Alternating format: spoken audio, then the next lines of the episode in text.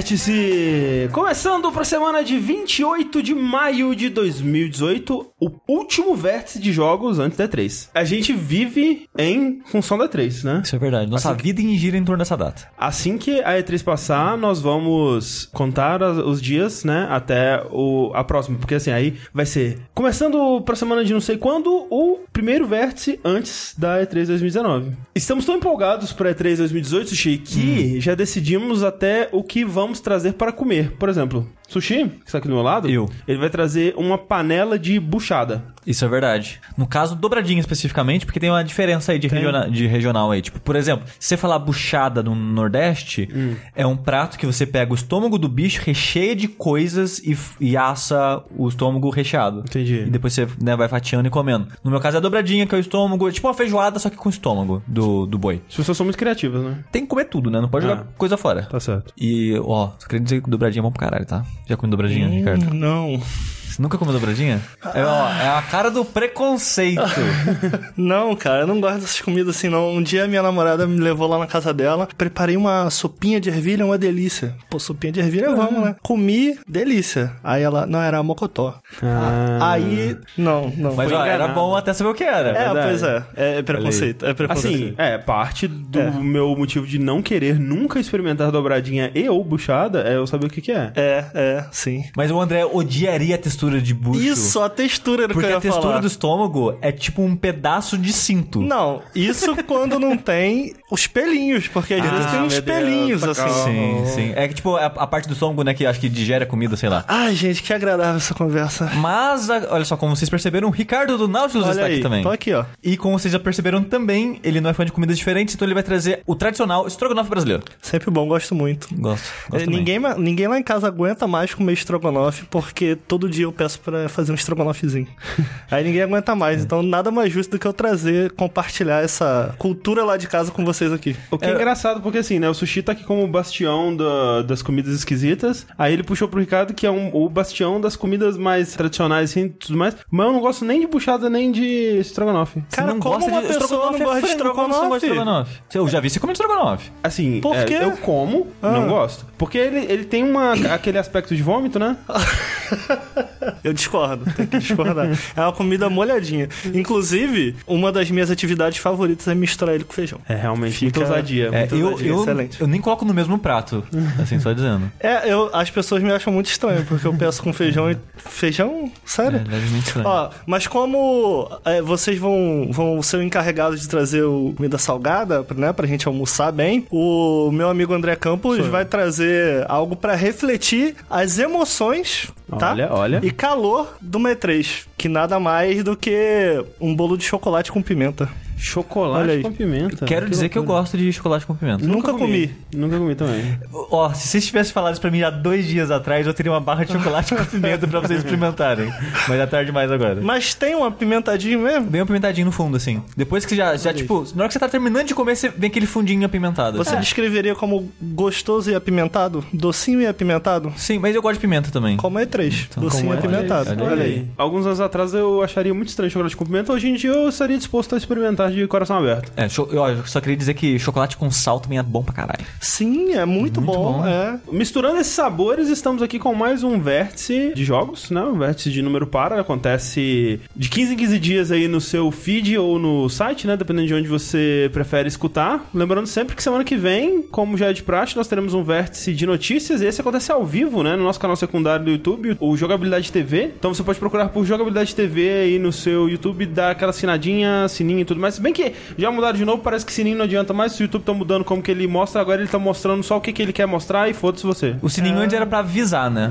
É. Tipo, ah, você tá- tem no celular, recebe a notificação, não tem mais isso. Parece que eles estão implementando uma coisa nova que ele te mostra na ordem que ele quer e basicamente o que ele Então, quer. caralho, eu vi isso que, por enquanto, a minha timeline de inscritos ainda tá na ordem que sai. Sim. Eu gosto assim, porque todo dia eu olho qual foi o último dia que eu vi ontem Aham. e sigo a partir de lá. E agora parece que ele vai ser tipo, ah, a gente vai vai colocar na ordem que a gente quiser aqui, porque É, a gente acha a ordem que você Isso, quer ver. o nosso algoritmo vai descobrir a ordem, o que, que é mais importante pra você e vai ser, vai ser nessa ordem. E tipo, cara, não, velho. YouTube, É, o né, YouTube cara? é triste, né? Porra. Ah. Vamos postar tudo no Twitch. E estamos aqui hoje com o Ricardo Regis do Nautilus, como Olha vocês aí. já ouviram. É, se vocês não conhecem, é, o que, que é o Nautilus, Ricardo? Nautilus é um canalzinho de YouTube humilde onde a gente gosta de postar análises e alguns vídeo ensaios e até preview, né? Porque Uhum, sim. a gente fala de jogos independentes antes deles saírem, né? Sim, sim. Que, como eu sempre gosto de deixar claro, sem dúvida nenhuma foi muito inspirado pelo trabalho que vocês fazem aqui.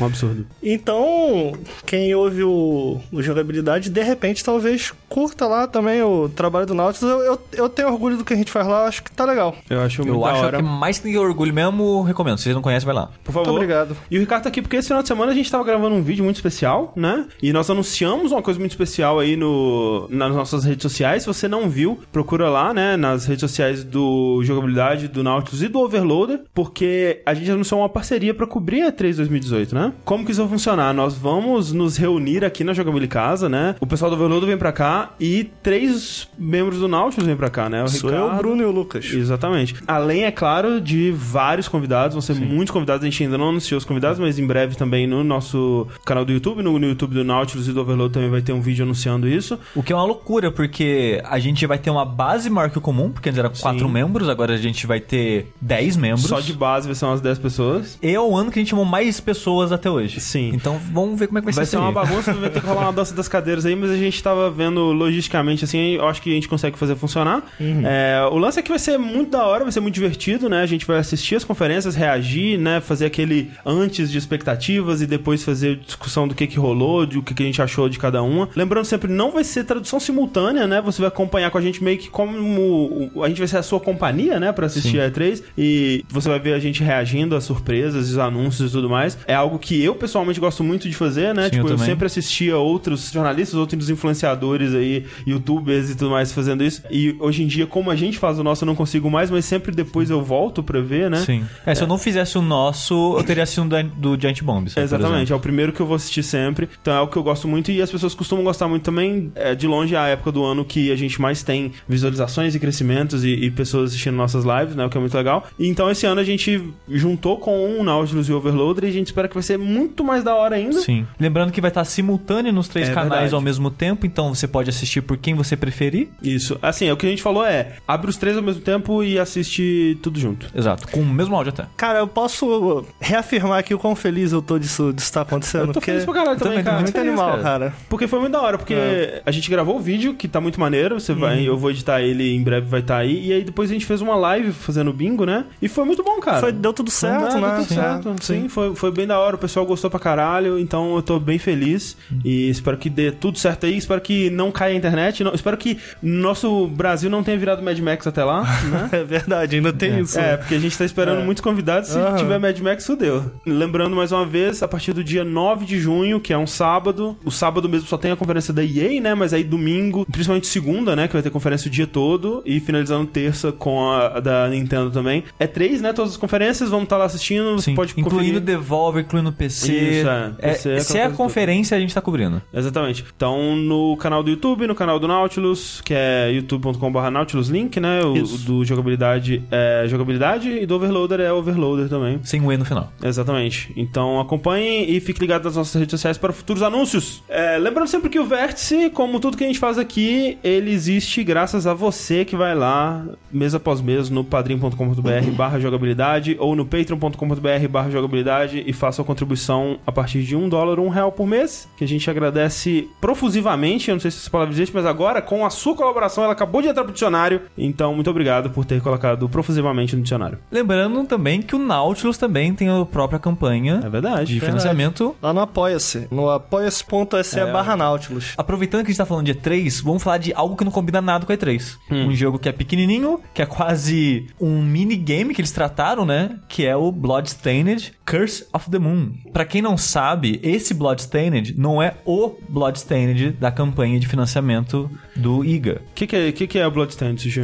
O Bloodstained Ritual of the Night, uma parada Isso, assim, é isso mesmo. ele vai ser o novo jogo do Koji Garashi, que foi o produtor por um bom tempo da série Castlevania lá na Konami. Ele foi o diretor do Symphony of the Night e produtor de todos os Castlevanias que tem essa pegada mais Metroidvania. Uhum, é, Area of Sorrow, Dawn of Sorrow... É, Order of aquele- Ecclesia, Portrait of Ruin, é Exatamente. Circle of the Moon e um caralho. Essas porra toda aí. Ele saiu da Konami há um bom tempo, tava afastado desse tipo de jogo, né? Porque ele tava fazendo só jogo mobile dentro da Konami. E o pessoal, não, Iga, a gente quer mais Metroidvania seu, mais Metroidvania seu. E, eventualmente, em 2014 ou 15, eu não lembro mais direito, ele fez, né, a campanha do Kickstarter. Uhum. Conseguiu arrecadar, acho que 3 milhões e meio. Parabéns. 4 milhões, mas para assim. Ele tinha sido o mai- o maior arrecadamento de jogo até pouco tempo, eu esqueci. É, no Kickstarter especificamente, né? Porque É, tem o sim. Star Citizen que, sei lá, não, deve ter esse daí arrecadado é... 500 daí não milhões. vale. É. Não, esse daí arrecadou um país inteiro. Sim. E esse jogo ele vai ser um Metroidvania na pegada tipo Symphony of the Night mesmo. Só que, como eles arrecadaram muito dinheiro, eles foram colocando várias metas, né? Pra. Tipo, ó, se a gente bater mais esse dinheiro aqui, a gente coloca mais coisa e mais coisa. É Tipo, os stretch goals, né? Exato, então tem.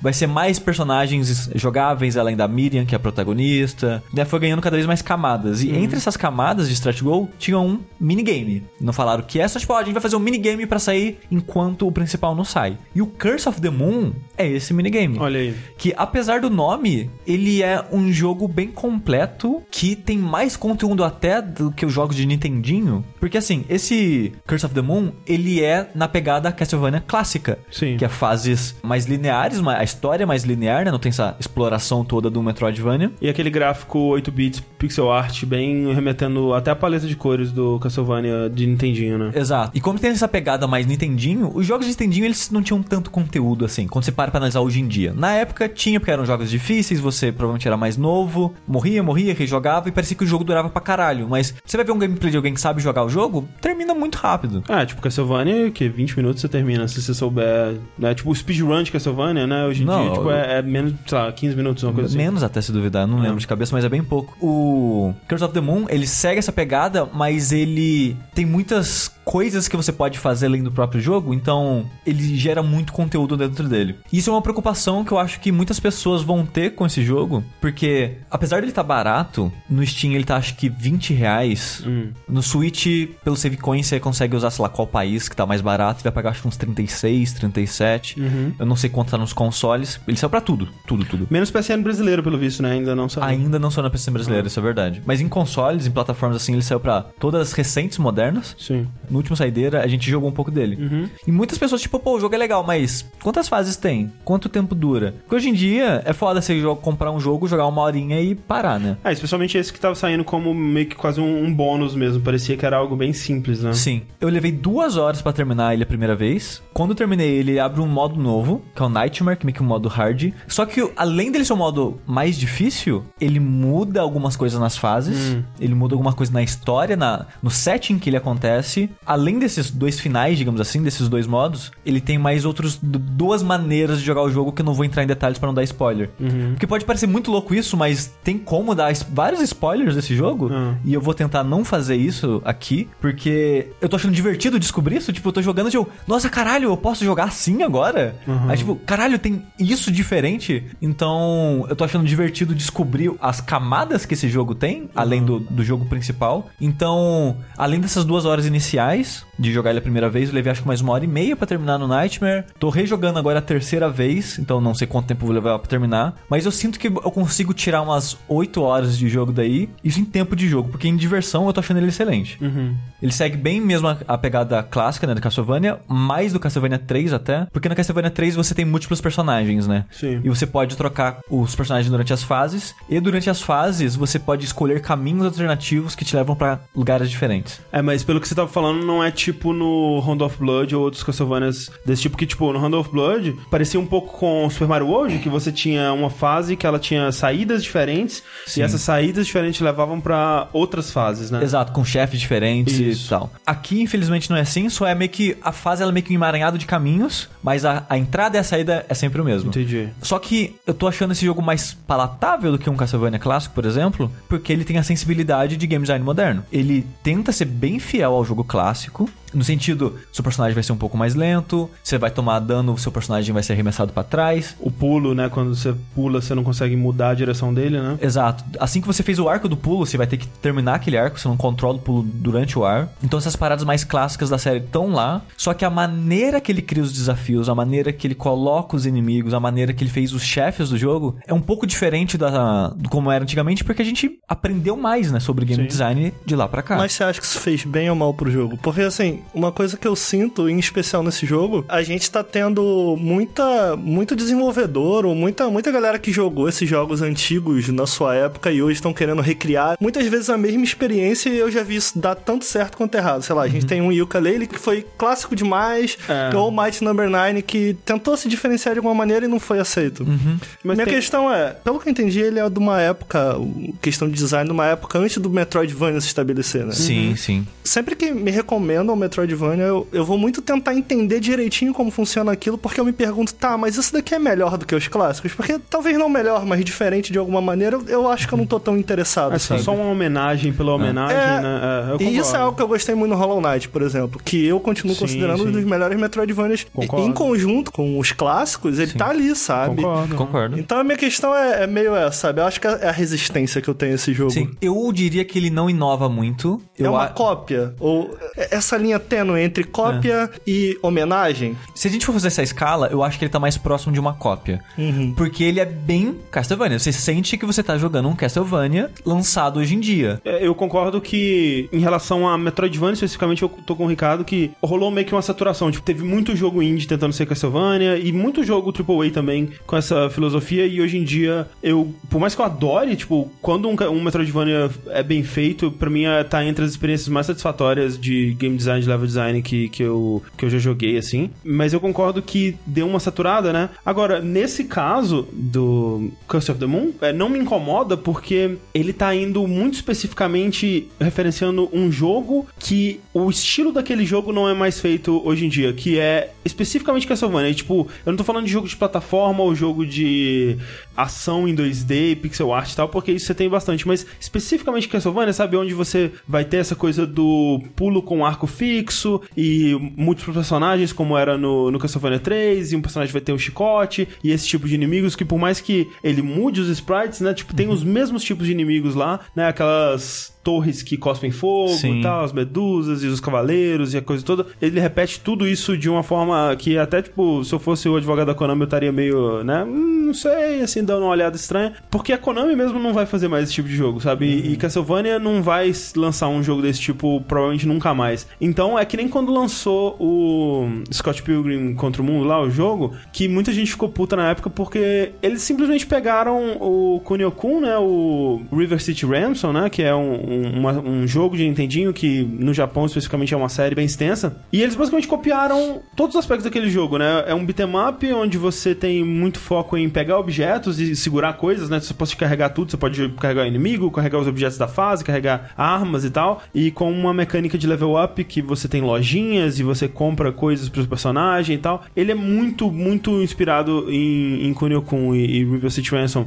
Só que não me incomodou na época porque ninguém mais estava fazendo River City Ransom. Ah, hoje em dia voltaram a fazer, né? Lançaram alguns outros jogos da série e tal, como um revival e tal. Mas na época eu achei, porra, que, que bom que eles estão fazendo porque as pessoas não estão mais fazendo esse tipo de jogo e não é como se tivesse saturado o mercado. Então, assim, eu não sei se o Chico concorda, eu acho que esse é o, o ponto desse jogo, que ele tá trazendo um Castlevania pra um mundo onde não se faz mais Castlevania, né? É basicamente isso. E trazendo, na minha opinião, porque eu joguei alguns Castlevania clássicos, mas eu não tenho nostalgia deles, porque eu joguei mais velho. Então, como eu não tenho nostalgia com os clássicos, pra mim esse jogo é o melhor Castlevania clássico que eu já joguei.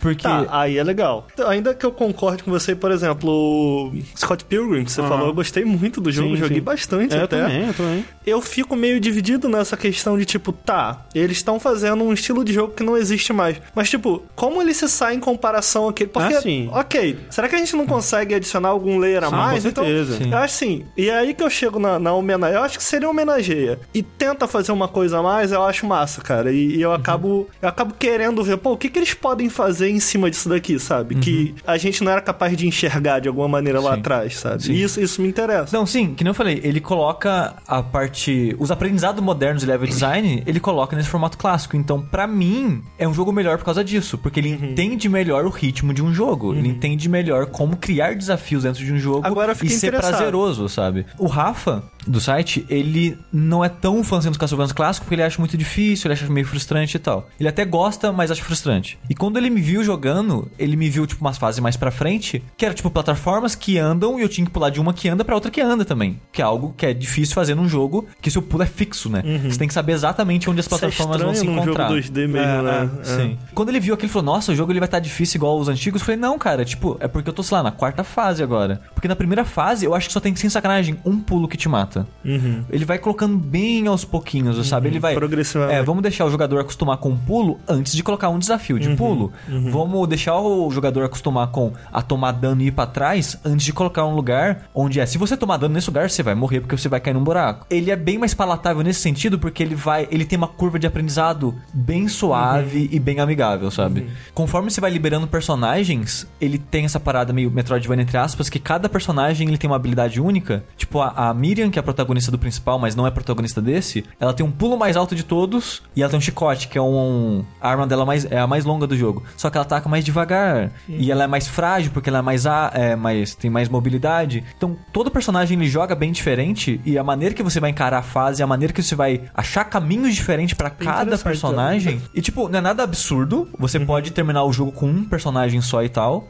Só que é divertido você tentar encontrar qual o melhor personagem pra esse lugar. Qual o desafio eu vou encarar nesse momento. Com qual eu me sinto mais é, familiarizado em jogar aqui. Porque, tipo, depois de jogar eu fui ver, sei lá, fóruns e tal. E cada pessoa gostava mais de um personagem. E, tipo, ah, nossa, eu matei esse, esse chefe com esse personagem porque pra mim era mais fácil e tal. Então, essas diferenças, assim, eu acho bem divertido Não, também isso no é jogo. bem legal. Os personagens que você controla também são referências aos do, do Castlevania 3, tipo Alucard, Simon. Sim, porque você tem quatro personagens nesse jogo, que é o um nome japonês, que é Zan...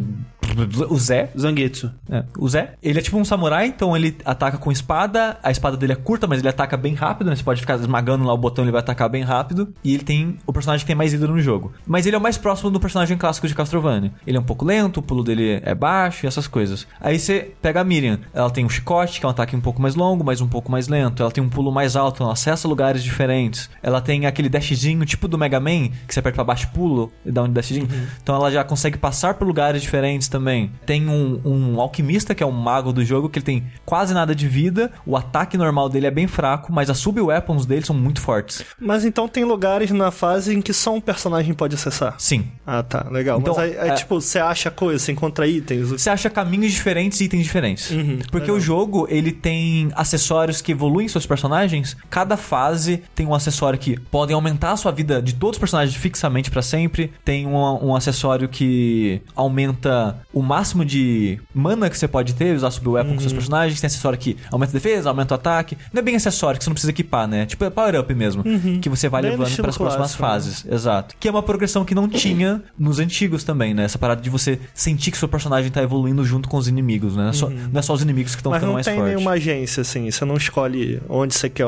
Ele só upa, né? É, Exatamente, é você, você só upa. Você pegou, você evoluiu. O que pode acontecer é, tipo, muitas vezes é, esses power-ups estão delegados habilidades de personagens específicos. Tipo, ah, tem um que tá alto pra caralho. Você precisa do cara que é um vampiro, que é tipo Alucard, que voa. Uhum. Se você chegou lá e ele morreu, porque às vezes seu personagem morre e você fica sem ele pro resto da fase. E aí, como consegue. Ah, o resto da fase. Ah. Ué, você perdeu, você perdeu o item. Aham. Ou você pode, tipo, morrer, tá da game over e recomeçar a fase, sei lá. Uma coisa que tem também, assim que você passa uma fase, você pode rejogar fases antigas. Então você, ah, eu cheguei naquela fase com o personagem morto, ah, vou tentar rejogar ela pra pegar, pegar o item. E aí você volta com os power-ups que você ganhou, ou seja, você volta mais forte? Ou não? Ze- reseta. Reseta. Reseta. Reseta a fase. É só tipo um retry. Ah, tipo, deixei aquilo pra trás, vamos tentar de novo. Uhum. Não é a melhor maneira de fazer isso, né? De fazer backtracking, mas é uma maneira caso você queira fazer tudo do jogo. Escolha, né? Eu não joguei ainda, né? Mas a Uhum. recepção desse jogo, que o Sushi tá comentando do jogo e outras pessoas que eu vi jogando também, me deixaram com mais fé pro Bloodstained, porque quando ele foi anunciado, tipo, porra, um novo jogo do, do Iga, né? Que legal. Só que aí tava rolando aquela coisa do Mighty Number 9, né? Onde a gente Sim. tava botando muita fé no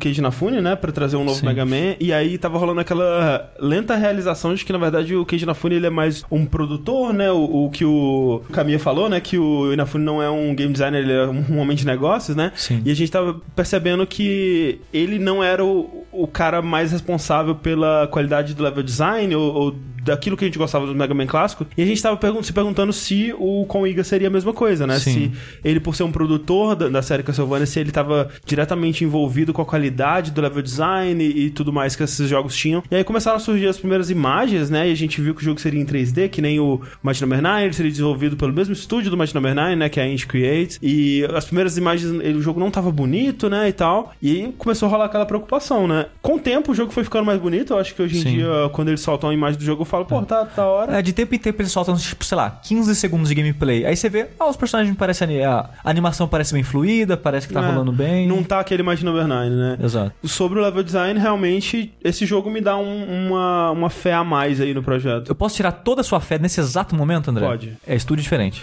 Então foda-se. Porque é o seguinte, quando anunciaram o projeto Kickstarter, seria a Int que faria o jogo principal. Um pouco tempo depois, acho que um ano depois, anunciaram que a Int não estava mais envolvida. Eu lembro disso, é verdade. A Int não, é, não estava mais é, ligada ao projeto principal. A Int, ela fez, basicamente sozinha, esse minigame, digamos. O Iga não teve envolvido com o minigame, ele Olha só aí. teve envolvido na parte da história, tipo, pra fazer sentido Aham, com a história do jogo principal. Sim. Pode ser que ele tava meio que só, tipo, chamava ele o Iga, o que você acha que tá aqui? Você acha que tem que mudar alguma coisa? Tipo um consultor. Ele chegava lá e falava, top. Será, cara, que ele ia deixar sair um jogo sem, sei lá, nem, nem fazer um playtest ali? Tipo... ah, não, tipo, Ah, ver sim, ele deve é. ter visto, Ele mas deve eu não sei se ele é. teve mão na parada, sabe? E quem tá fazendo o jogo principal é uma tal de Play Art. É verdade, agora que você tá falando, eu tô lembrando. A gente já falou disso no Vértice. Sim. Não. E um outro estúdio, que eu não lembro o nome agora de cabeça. Aí entra a parte bizarra. Porque o Iga, ele tá meio que dentro da Play Art durante esse desenvolvimento. Ele não é membro da Play Art, mas é, ele tá trabalhando com a Play Art. Que não é a companhia de cinema brasileira aí. Não. e eles estão fazendo é, a parte de game design. Eles estão fazendo a parte do design do jogo, a arte do jogo, é, os concepts, é a progressão, como vai funcionar a evolução dos personagens, porque tipo, vai ter elemento de RPG, vai ter crafting. Então eles estão fazendo o cérebro do jogo, digamos assim. Quem tá fazendo level design e modelo de personagens é outro estúdio. Aí eu fiquei levemente inseguro, sabe? Com o jogo principal. Agora vai ser hilário se esse jogo menor for melhor do que o principal. Sim. Realmente. É. Mas o Iga, apesar dele ser produtor também, ele era muito mais mão na massa na época de Castlevania dele, Sim, né? sim. Tanto que nos primeiros vídeos do Bloodstained principal, era basicamente ele jogando protótipos e falando: Eu não gostei disso, eu não gostei daquilo, eu não gostei de tal coisa. Porque uma das coisas que era elogiada na série Castlevania era a movimentação ser gostosa, o pulo ser bom, o fio do jogo de modo geral ser gostoso. E é basicamente ele que é responsável por isso. Uhum. Porque ele ia lá e jogava o jogo, ó, não tá do jeito que eu quero. Aumenta a velocidade da animação, aumenta o pulo, abaixa o pulo, mexe nisso, sabe? E é até engraçado que tem um vídeo do backstage que é tipo isso: ele joga e fala, muda o pulo, muda o andar, muda a animação pra chegar da maneira que ele quer, sabe? Sim, então sim. Ele, ele sabe aonde ele quer chegar. Vamos ver se isso vai ser bom pro jogo de modo geral. E outra coisa que eu tava vendo, o diretor desse jogo, eu não lembro dele agora, ele foi o designer do Mighty, Gun, Gunvolt, não, do Azure Strike Gunvolt. Sim. O que me deixou com muita vontade de jogar esse Gunvolt agora, porque eu sei que muitas pessoas gostam dele, né? Que é uma série de 3DS que saiu pra Switch recentemente, um port. Bem inspirado em Mega Man. Sim, é bem Mega Man X, Mega Man Zero. E saber que é a mesma pessoa envolvida me deu vontade de jogar ele também. Porque eu gostei bastante mesmo do Curse of the Moon. Apesar do jogo ser curto, apesar de ele ser simples, né? Porque ele é baseado num jogo antigo, ele é baseado num estilo antigo de jogo, eu recomendo muito, cara. Se você gosta de Castlevania, se você gosta de jogo, sabe, de Nintendinho, ou se você só quer, tipo, um jogo curto e gostoso, eu recomendo muito, sabe? De, cara, tá 20 reais no Steam, é um preço justíssimo pro jogo, cara. Bloodstained Curse of the Moon. Saiu pra todas as plataformas do mundo. Tudo. Ricardo, o que você tem jogado? Cara, eu tenho jogado um jogo que eu quase apoiei no Kickstarter, que é o Battletech. Ele fez 2 milhões e 200, mais ou Olha menos. aí. Que é da Hairbranded Schemes, eu acho que eu tô falando certo. Hairbranded. É, É uma que parada fez assim. o, aquele Shadowrun. jogo- É, É, Shadowrun. Os recentes, né? Sim, é engraçado porque o dono da, da empresa foi ele quem fez o design por trás do RPG de mesa de Shadowrun e também foi ele que fez o Battletech, que é o jogo que eu tô jogando essa semana. Battletech de mesa, ele é tipo um Warhammer da vida, jogo de miniaturizinha? É isso, exatamente, exatamente. O motivo pelo qual eu acabei não apoiando foi porque eu apoiei o primeiro Shadowrun e fiquei um pouco decepcionado. Foi naquela primeira leve em que a gente tava aprendendo ainda o que seria um projeto de Kickstarter, Sim, sim. Sabe? sim. Você jogou o Hong Kong e o outro depois? Sim, eles são bem melhores. É, é porque eu fiquei bastante decepcionado com o primeiro Shadowrun, assim. Porque eu lembro que ele fez 1 milhão e 500, um negócio assim. E eles pediam 400 mil. Então, quando eu fui pro jogo, eu fiquei assim, beleza. Cara, isso vai ser um, um, um grande jogo. Talvez até por ignorância, né? Não tinha o Nautilus na época e tal, era só jogava. Sim, sim. Mas eu fiquei muito decepcionado com o escopo do projeto. Porque eu falei, pô, o que, que seria desse jogo se ele só tivesse 400 mil, sabe? E hoje em dia eu acho que a gente já entende um pouco mais como essas coisas funcionam. Então eu acabei não apoiando. Mas eu fiquei muito feliz, cara, porque esse foi um jogo que a gente faz o Janela Indie lá no Nautilus. Eu cheguei a pedir o jogo, uma demo, e eu joguei e falei, ah. Não, eu não vou fazer um Janela Indie disso, porque isso não tá legal. É um jogo com muita regra. É um jogo pesado pra fazer um vídeo, porque exatamente porque tem muita mecânica. E mais uma coisa que foi durante uma conversa breve que a gente teve sobre Battletech, André, que eu achei ele muito feio. É, ele é feio. Ainda, o mesmo jogo final, eu achei ele bem feio, cara. Sim, é, é, assim, ele, eu, eu sinto que ele acaba recompensando. Quando eu comecei a jogar, tiveram um- um- algumas barreiras que me impediram de continuar. Uma delas foi o gráfico, a outra, como eu te falei, foi o lore, assim, que eu achei muito excessivo no É, começo, no, sabe? no- no começo é tipo 20 minutos sem parar de lore. Então, eu vou dar um exemplo de um jogo que eu já até comentei aqui uma vez com vocês, que é um jogo que tem muita lore, que é o The Witcher. Sim. E no The Witcher 3, eu acho que eles resolveram isso de uma forma muito interessante, que foi tornar a história mais pessoal.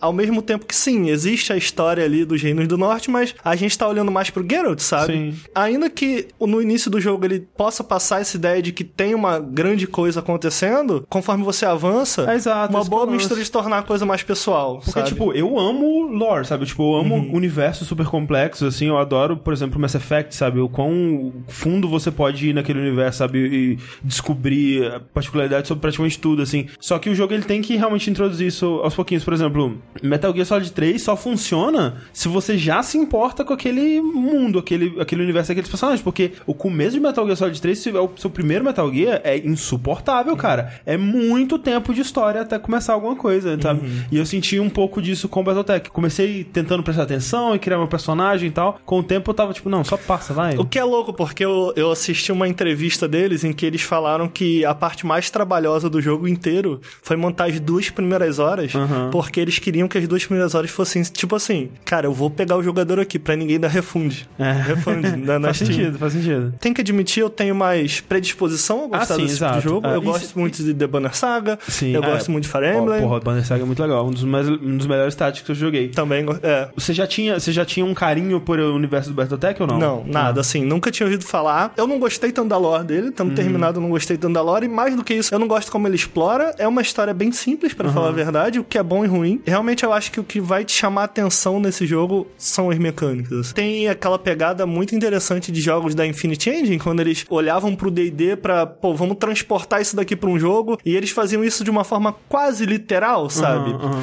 E assim, é uma coisa minha, eu gosto desse tipo de Sim. jogo e eu acho que a gente tem poucos exemplos de jogos que fazem isso. Até o próprio Shadowrun faz bem pouco isso, apesar de ter uma regrinha ou outra, ele é basicamente um XCOM super simples, Entendi. né? Então eu acho que o interessante desse jogo é como eles conseguiriam traduzir isso pra dentro do, do Battletech. Eu acho ele um jogo muito parecido com o XCOM. Eu acho que ele se joga de uma maneira absolutamente diferente, de uma forma que eu achei cada encontro existe uma carga emocional ali, ali, ali na- naqueles encontros. Eu não digo de você se importar com o personagem, mas de você ficar nervoso se aquilo que você fez vai dar certo ou não, né? Você comanda quatro mechas, você tem quatro pilotos, né? Você comanda quatro mechas e geralmente você tem sempre muitos mais inimigos do que é, aham. você tem de mechas. Então, o que eu acho legal no Battletech é que cada escolha que você faz, você compara, por exemplo, com o XCOM. No XCOM, você. A melhor ideia é você buscar cover, né? Você tá sempre buscando por cover. Porque você tá controlando robôs gigantes e a escala dos encontros é maior e a escala dos cenários é maior também. Você não tem essa opção aqui, sabe? Então, cada escolha que você faz acaba sendo um sacrifício de certa maneira, sabe? Então, por exemplo, não tem uma run perfeita, como eu fazia no XCOM, por exemplo. Ah, ninguém vai tomar dano, ou, ou então, ah, não quero morrer com esse personagem. E isso é muito legal, porque você tem, por exemplo, uma opção de ejetar o seu piloto caso o robô fique muito fraco. Então, uma coisa muito interessante é que, assim, a- o posicionamento é tão interessante porque cada peça do seu robô, braço, costas, frente, e assim, não é só frente.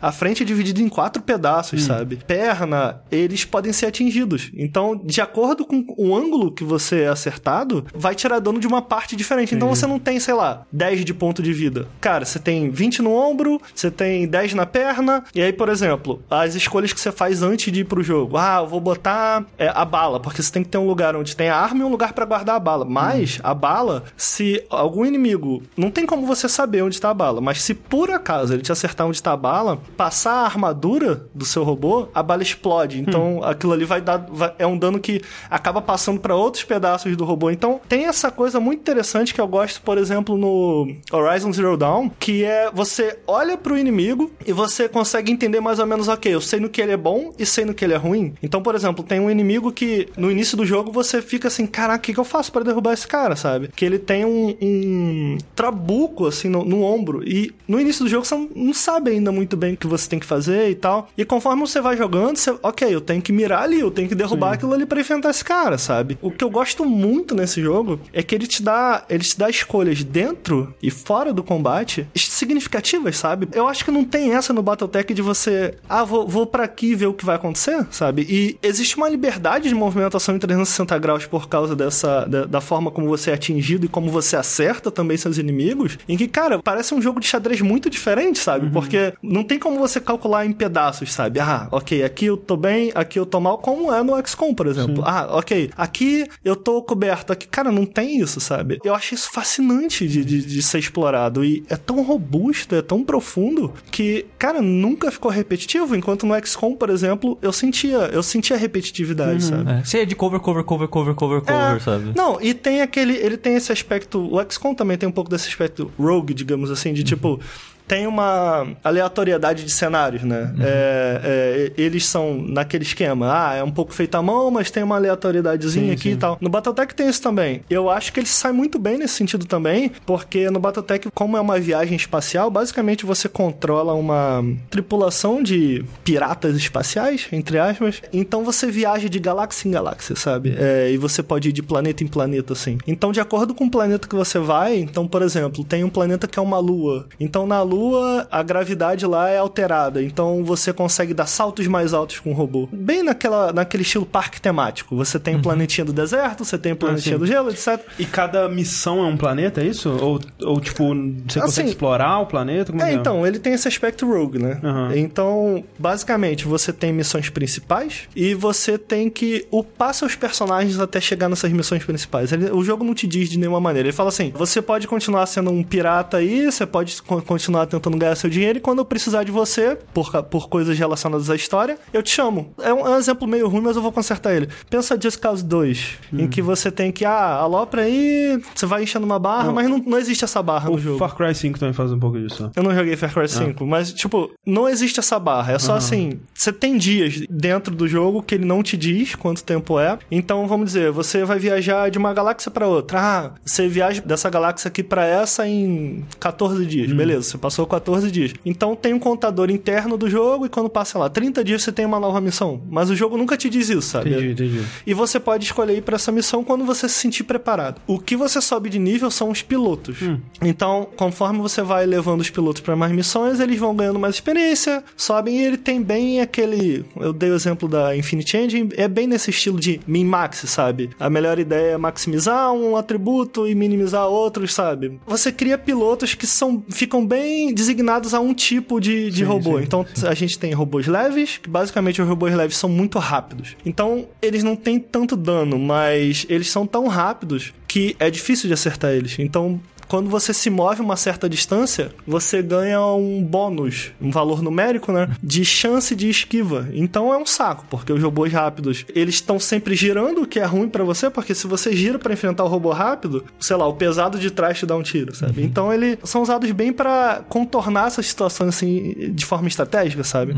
Então a gente tem os robôs médios, que ele, eles são rápidos, mas eles já conseguem dar algum dano. A gente tem os robôs pesados, como vocês podem imaginar, e tem os muito pesados. O que acaba acaba sendo um problema mais pro final do jogo, em que eles não souberam balancear e meio que não tem por que você não escolher os muito pesados, porque eles têm muito HP, não morrem nunca. E o leve, tipo, o que, que você vai fazer com um robô leve contra um robô que não morre nu- nunca, sabe? Mas é interessante, porque os robôs muito pesados você só encontra depois de uma certa parte da narrativa. E eu acho que é aí que a gente vê um pouco da essência do estúdio, sabe? Porque se as batalhas são, sei lá, só batalhas, você tá concentrado só ali, entre as batalhas, não só você tem que gerenciar aquilo ali, bem no, bem no estilo XCOM, em que você sobe de nível, sei lá, engenharia, pra sua nave ficar mais rápido, ou pra ter uma recuperação mais rápida dos robôs, que cada peça que é quebrada em combate você tem depois de consertar, então se te custa dinheiro, custa tempo. Não tem uma parada de upgradear os robôs, de colocar peças diferentes, esse Então, tipo de coisa? Tem, só que como eu disse, vou tentar simplificar o sistema, porque ele, ele é bem complexo nesse sentido. Você tem, com um robô médio, você tem quatro slots, e vai ser sempre isso, quatro slots para armas. Então, ah, tem uma arma que ocupa dois slots, tem uma arma que ocupa um, mas não necessariamente a arma que ocupa dois slots é Melhor. melhor. Uhum, você entendi. tem que saber o, o que, que você quer com esse É mais personagem. escolher do que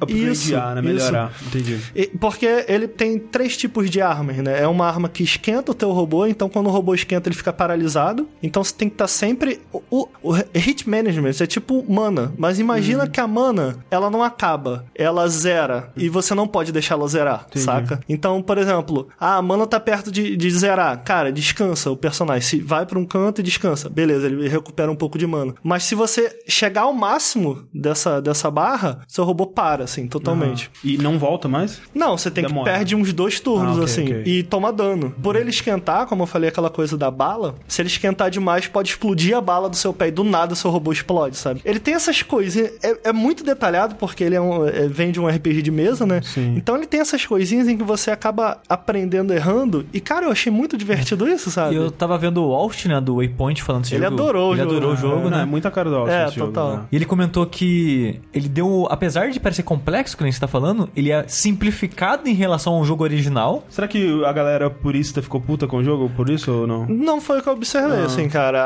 A, pra, até pra aprender a jogar melhor, eu, eu fui me, me aprofundando um pouco mais, mas assim, é porque eu acho que o jogo faz um. E aí, esse é o pro- grande problema, eu acho, do Battletech. Ele explica muito mal suas mecânicas, muito, muito mal suas regras, assim, porque a princípio, quando você abre uma tabela, cara, se eu conseguisse mostrar pra vocês, vocês iam falar assim: Nossa senhora.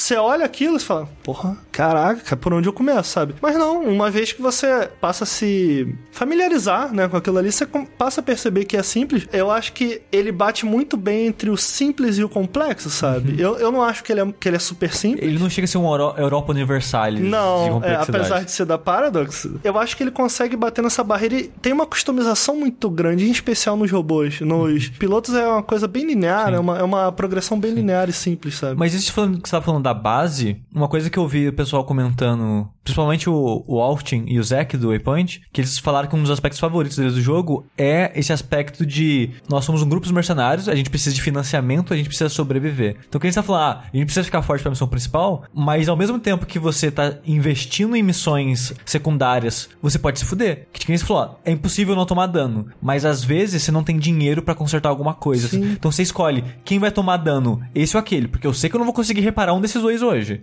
E tem mais. Por exemplo, quando você tá no combate, pra você conseguir peças novas, como o André perguntou, ah, tem armas mais fortes que você consegue? Uma forma principal que você tem de conseguir isso é, por Sucateando? exemplo, sucateando. Então você, sei lá, aquele robô que eu falei pra vocês que ele tem uma arma no ombro. Pô, tô interessado naquela arma, não vou quebrar essa arma. Ah, você tem que matar ele sem quebrar aquela Sem arma. quebrar a arma, Entendi. saca? Sim, sim. Mais cedo eu tava falando que, cara, eu queria uma palavra pra descrever o que eu senti enquanto jogando. Eu acho que você fica tenso o tempo inteiro. Ele é um jogo que meio que incorpora pra mim melhor do que o XCOM a perda. Tipo, porque não tem, não tem como ser perfeito, sabe? Nem que seja um pedaço. Ou, por exemplo, se você equipar uma arma no braço, cara, perdeu o braço, você tá com aquela arma ultra rara. Perdeu a arma. Acabou. Então, tipo, tinha momentos que eu ficava, ai, cara, eu não acredito que quebraram minha arma. E, tipo, foi. Então eu acho que ele incorpora a perda de uma forma muito mais interessante e faz sentido. Porque esses jogos de estratégia, o próprio XCOM também, eles têm essa aleatoriedade nos próprios soldados, assim. É, você tem. Você tá numa guerra e, cara, a gente sabe que não tem guerra sem perda, sabe? E eu acho que essa é a parte que eu menos gosto de XCOM do original, não joguei 2 ainda, então não sei se isso melhora. Mas eu acho que ele incorpora a perda de uma forma muito melhor, porque você sabe quando você vai pra uma missão, você sabe que vai perder alguma coisa, sabe? E Eu, eu acho isso tão animal, sabe? É, é legal que, tipo, é como se o seu personagem no Battletech, ele tivesse vários personagens que você pode perder, né? Tipo, a, a- que, são, que seriam as armas, né? É interessante isso. E o piloto também pode morrer e é... Cara, e isso é. Ah, é muito maneiro. Tipo, você perdeu as armas do robô. Se você tiver com medo de perder mais coisa, tipo, cara, eu não quero perder o resto das minhas armas. Ou, putz, eu já perdi o braço. Ou então, cara, o robô tá em um péssimo estado, mas ele é o alvo principal de todos os outros robôs. Ele precisa se segurar. Ele tem que fazer o máximo pra se segurar. Então você pode, por exemplo, ficar parado com ele e colocar um escudo. Tipo, ele fica em modo defesa mesmo. Então, nesse modo defesa, ele toma 70% menos dano, por exemplo. Mas dependendo de onde, for- onde Ah, acertar. sim, sim. Tiveram situações, por exemplo, em que, cara, eu tava quase morrendo, mas eu precisava que, ele, que aquele robô me defendesse, porque senão os outros não iam sobreviver. E aí, tipo, ele sobreviveu por pouquinho. E aí você ejeta o personagem. Uhum. Tipo, tem um botão, ele, tss, aí ele sai, ejeta mesmo. Então você pode ejetar o personagem, sei lá, eu não quero que ele quebre mais. Você ejeta antes de quebrar. Quando você ejeta, você perde sempre a cabeça do, do, Ah, do tá. personagem. Mas, tipo, o resto tá lá, tá intacto, sabe? Então, você vai perder, mas você tem sempre a opção de, tipo, cara, ok, eu tenho, eu tenho agência suficiente. Sempre que você perde ou ganha, você se- sente um, um merecimento, sabe? Sim. O jogo ele tem muito de sorte na, na- no. Muito, muito. é. Ah, isso Ele tem muito de sorte. É, tava até É. assim já assim. Não, meio- sim, sim, não, isso, isso é um problema. Eu É. também acho que isso é um É, vai ser, problema. vai ser esta- estatísticas de acerto e erro É, e essas porcentagem, coisas. né? É, ele tem muito disso. Assim, tem um modo, porque de forma geral, quando você ataca, depende do seu ângulo. Mas tem um modo específico que você consegue, conforme você mata inimigos, conforme você derruba robôs, que é a moral da equipe, o que chama pro, pra parte de gerenciamento do jogo, que você tem que gerenciar a sua nave. Então, se você tá gerenciando bem, a sua equipe fica com mais moral. É bem simples, né? Você tá indo bem, fez as escolhas certas, porque ele tem algumas escolhas morais, assim. É, e é bem simplesão, assim. Eles tentaram incorporar um pouco do Shadowrun nesse sentido, sabe? De ter escolhas morais, de você ter alguma agência ali nas escolhas e tal. Mas é muito, muito simples. Eu, eu não acho. Tipo, se for por isso, não jogue Battletech, saca? Então você tem a moral e a moral carrega pro combate. Quando você usa a moral, você pode escolher. Não importa onde você tá, você pode escolher, sei lá, eu quero acertar na cabeça. Porque quando você acerta na cabeça, por exemplo, eu dei um ataque na perna com um robô. O robô do inimigo caiu. Quando ele cai, o piloto toma dano. Então tem esse dano do piloto Ah, também. tá. Se o piloto desmaiar lá dentro, não importa a vida que o robô tem. Acabou, sabe? Então, por exemplo, ah, eu quero acertar a cabeça. Porque se eu der mais um dano no piloto, ele desmaia. Só que é tipo, acho que a melhor porcentagem que eu já consegui na cabeça foi tipo 5%. Caralho. Então, a- assim, mesmo uma boa porcentagem, quando você escolhe onde você quer atirar, é tipo, vai- de perto até você consegue encontrar os 90, mas eu diria tipo 60%, então tem uma carga grande, assim, de Ah, sorte, sabe? entendi, é. Eu acho que não tem jeito, sabe? Especialmente quando você tá tentando fazer uma coisa de tabletop. É tipo, o que que eu quero aqui? Fidelidade ou eu quero fazer isso de um, um design melhor pro jogo, pro que a gente tá fazendo aqui, saca? Eu acho que eles fizeram isso bem, mas eu acho que isso é um problema. Tem muitos momentos em que, sabe, quando você monta o plano perfeito e... Pô, E aí. É. uma, uma rolagem errada ali, né? Mas eu gostei muito do jogo. E eu- recomendaria muito ele pra quem gosta de experiências exigentes, assim. Ele é, ele é, ele é bem exigente. De tempo, porque é um jogo lento. Muita gente reclama. Eu acho que essa é a principal reclamação que eu vi da mídia de forma geral. Tem que dizer que pessoalmente isso não me incomodou, porque eu acho que a lentidão dele acaba adicionando pra ficção dele, que os robôs são, sabe? Você sente que aqueles robôs são lentos e tal. Quanto tempo dura uma batalha, um, um encontro? Longo, 40 minutos. Ah, mas é menos que eu imaginei, ok. É. Assim, eu tô falando isso uma batalha do missão principal, vai. Entendi, entendi. Tem missões menores que é 20. Agora, uma outra, um outro ponto fraco que eu tenho que citar aqui, ele tem muito, muitos bugs, muito problema. É, eu vi que ele tava bem pouco polido, assim, em alguns aspectos. Por exemplo, eu bati de frente com um bug que quase me fez parar com o jogo, que eu acabei encarando porque eu tava. eu queria zerar. Que foi. Quando um inimigo te vê, ele às vezes tem uma porcentagem e que ele chama reforço. O bug que eu bati, ele sempre chamava reforço. Então, cara, era um saco, porque fica muito Entendi. difícil.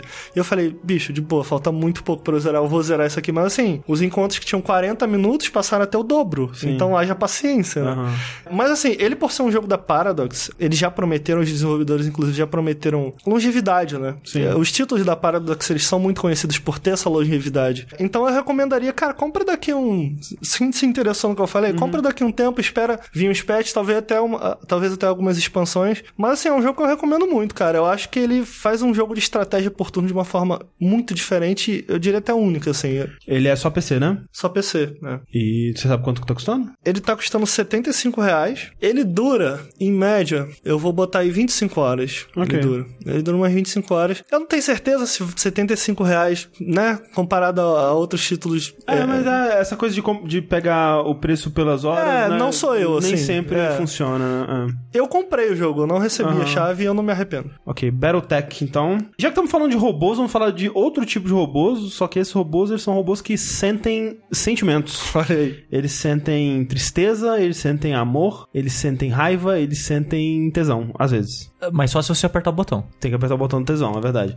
É, eu vou falar aqui de Detroit Become Human, que é o novo jogo da Quantic Dream, que é o estúdio do nosso amigo David Cage, né? Que você talvez conheça aí por jogos como Fahrenheit, como Omicron, né? Assim, a gente usou o David Cage, mas ele é um dos poucos de- game designers, talvez o único game designer que trabalhou com o David Bowie. Vocês calem a boca aí pra falar. Mentira, pode falar mal sim. Mas ele trabalhou também nos mais famosos aí, mais recentes, Heavy Rain e Beyond Two Souls, que o Sushi jogou recentemente num saideiro um pedaço. Tô jogando agora fora do saideira, tô gostando mais, mas ainda é um jogo bem mediano. Pois é, é, é engraçado isso, né? Que eu vendo o, o Sushi jogando, e eu tenho essa impressão com todos os jogos dele, assim, quando eu joguei Fahrenheit, Fahrenheit ele parecia um jogo muito diferente quando ele saiu, sabe? Ele parecia um jogo até experimental, assim, sabe? Porque ele tinha aquela coisa do controle ser por movimento, né? Quase. Eu joguei ele no PC, né? Mas no, nos consoles também era assim: você ia abrir uma porta, né? Você tinha que empurrar o analógico na direção da porta e fazer um movimento de como se você estivesse puxando a porta e tal. Toda a coisa das cenas de ação serem um gênios, né? O, o Simon Says ali, com decisões que podiam alterar o rumo e tal. Essa junção de sistemas de jogabilidade numa história que, especialmente no começo, ela era uma coisa mais de investigação e mistério, assim, era, ele era um jogo muito diferente pra época. Quando o, o Heavy Rain saiu, já tinha se passado um tempo do Fahrenheit a ponto de olhar pro Fahrenheit e pensar, putz, é meio esquisito aquele jogo, né? Não era tão bom assim quanto a gente se lembrava, assim, e quando você rejoga o Fahrenheit, você lembra das coisas bizarras que ele fazem, né? Tipo, quando você pensa o que, que a história dele era sobre, os plot twists da história e algumas cenas de ação que eu sempre usou, né? Dos caras lutando Matrix em cima da antena de TV. E aí com Heavy Rain eu pensei, pô, legal, ele evoluiu, né? Ele tra trazendo uma história mais madura e expandindo no- nas mecânicas que ele tr- trouxe lá no passado. E agora você tem vários personagens jogáveis de novo, mas agora os personagens eles todos podem morrer a qualquer momento, né? Tem, não a qualquer momento, né? Mas em pontos específicos e você continua a história sem esses personagens e tal. Graficamente ele era muito superior e, e aquela coisa da captura facial que era muito impressionante pra época. Beleza, passa o tempo, ele lança Beyond Two Souls. Quando lança Beyond Two Souls, a gente já tá olhando pro Heavy Rain falando, hum, não sei, hein, cara. O que, que a gente tava pensando na época, né? Que jogo esquisito, os plot twists dele não faz sentido nenhum e algumas cenas eram muito esquisitas e desnecessárias e Eu, ele eu chamo de coisas cafona. cafona pra caralho. E aí, beleza, né? Aí você joga o, o Beyond the Soul e fala, porra, ele evoluiu, né? Que legal, né? É um jogo muito mais maduro, né? E ele- agora ele simplificou um pouco a história pra história de uma personagem só e agora vai contar a história da vida inteira dessa personagem e você vai acompanhar isso e tal. E por mais que nessa época eu já tava meio que li- me ligando na, na parada do David Cage, né? Que ele tem conceitos muito bons, mas ele não sabe como levar esses conceitos pra frente, né? Como construir uma história em cima desses conceitos e construir um jogo especialmente em cima desses conceitos. E aí a gente chega em Detroit meio que com a- da mesma forma que eu tava olhando pro, pro Beyond, né? Que era um jogo que eu tinha gostado muito de certas partes dele ele me perde no final, como a maioria dos jogos do David Cage. E hoje em dia eu tava olhando o Sushi jogar e pensando, caralho, como é cafona, como é esquisito, como as cenas que eu achava que eram bem atuadas, elas não são tão bem atuadas assim. As cenas que eu achava que tinham alguma certa sutileza e uma construção interessante, elas não têm isso, sabe? Tipo a cena da, da festa na casa. Sim. Que, tipo, na minha cabeça era muito mais legal e muito mais bem construído. É uma cena de, sei lá, 15 minutos onde adolescentes são um, escrotos pra caralho e é isso aí, sabe? Não tem a, carga- a mesma carga emocional que teve quando eu joguei pela primeira vez. E aí nós chegamos no Detroit, que é muito David Cage voltando um pouco para as origens dele, porque ele tem essa coisa de você jogar de novo tanto com, digamos, a polícia, quanto com quem tá cometendo os crimes, que é algo que eu gosto bastante, porque a história do Detroit é que eles passam daqui a uns 20 anos, 2030 e poucos, na cidade de Detroit, né? Que na realidade desse jogo ela voltou a ser um grande centro tecnológico, Tecnológico, industrial. Né? Industrial, exato, por causa da, da, da, Da robótica. da robótica, né? Uma empresa específica, CyberLife, que criou androides que servem para todos os propósitos, desde empregados domésticos a enfermeiros, médicos, policiais, é, prostituição, tudo. É, e já estão infiltrados, já estão já estão integrados na sociedade já há algum tempo fazendo todos esses trabalhos. Você joga ao longo do jogo com três personagens distintos, que é a Kara, que é uma hum, robô empregada doméstica, né? Que vive numa, numa casa de um pai abusivo e uma filha, né? Criança que sofre esses abusos aí. O Marcos, que é um robô também meio que empregado doméstico barra enfermeiro, porque ele vive com um pintor idoso na cadeira de rodas e ele é um auxiliar, né, da vida desse, desse cara. E o Connor, né, que é um robô policial, protótipo, né, um investigador que tá investigando justamente o que vai ser a temática do jogo, que são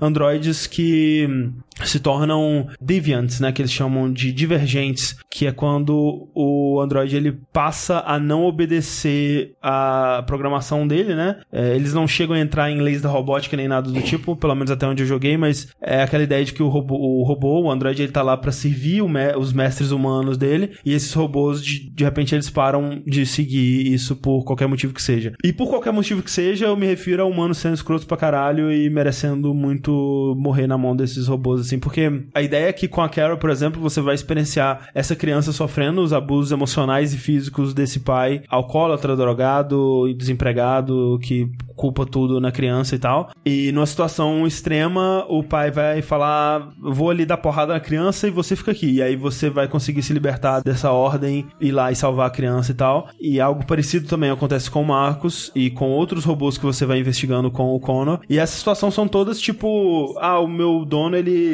me batia pra caralho todos os dias e fazia coisas horríveis com outras pessoas e eu decidi me rebelar, sabe? O que é estranho porque na realidade desse, desse jogo, os robôs, como eu disse, eles estão integrados na sociedade e a sociedade tá muito puta com isso por causa da- do desemprego, sabe? Mas não é explorado nenhum outro lado negativo da presença desses robôs na sociedade e você imaginaria que quando você tem uma força-tarefa como esses robôs que, de modo geral, quando eles não estão sendo abusados emocionalmente e fisicamente, eles estão satisfeitos em fazer o que eles foram programados a fazer e eles têm basicamente energia infinita e eles conseguem fazer o que eles estão fazendo sem reclamar e sem pedir nada além de simplesmente não me trate como lixo. Não tem nenhum outro aspecto negativo pra sociedade. Então, tipo, você imaginaria que nessa, nesse mundo onde existem esses robôs que fazem todas essas tarefas já há bastante tempo a ponto deles estarem integrados em todos esses aspectos, a sociedade já teria evoluído pra um modelo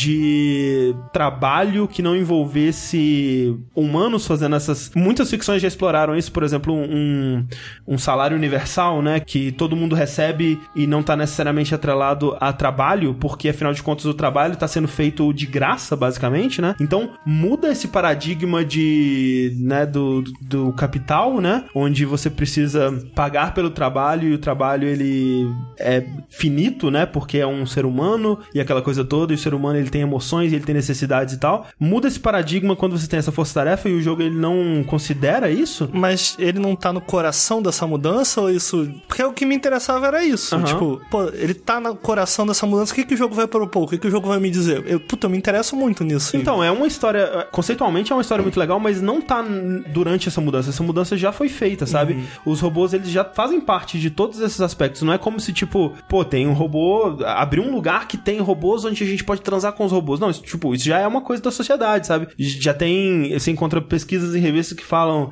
Ah, tantas pessoas já até preferem transar com com robôs por causa disso e tal. Tipo, já é uma coisa que faz parte do dia a dia dessas pessoas. Então, é curioso, né? E eu digo curioso, eu deveria dizer talvez um pouco mais como preguiçoso, como que ele imagina esse futuro, porque ele coloca como se da noite pro dia, na nossa sociedade, robôs surgiram e agora eles tomaram os, os empregos de todo mundo. E quando que, na verdade, isso já aconteceu há algum tempo e ele não imaginou como que a sociedade se adaptaria a isso. E, na verdade, ele tenta ver mais como um movimento social, né? E colocando os robôs sendo odiados pelos humanos num que de segregação racial, como o apartheid, por exemplo, e ele faz é, muitas referências muito diretas a isso. Por exemplo, os robôs eles podem pegar ônibus, né? Mas eles têm que ficar na área de robôs atrás dos ônibus, né? E aí você tem bares ou hotéis que tem a plaquinha não podem androids aqui e tal, que não é nada sutil, né? Assim, ele, ele poderia mostrar esse tipo de coisa de uma forma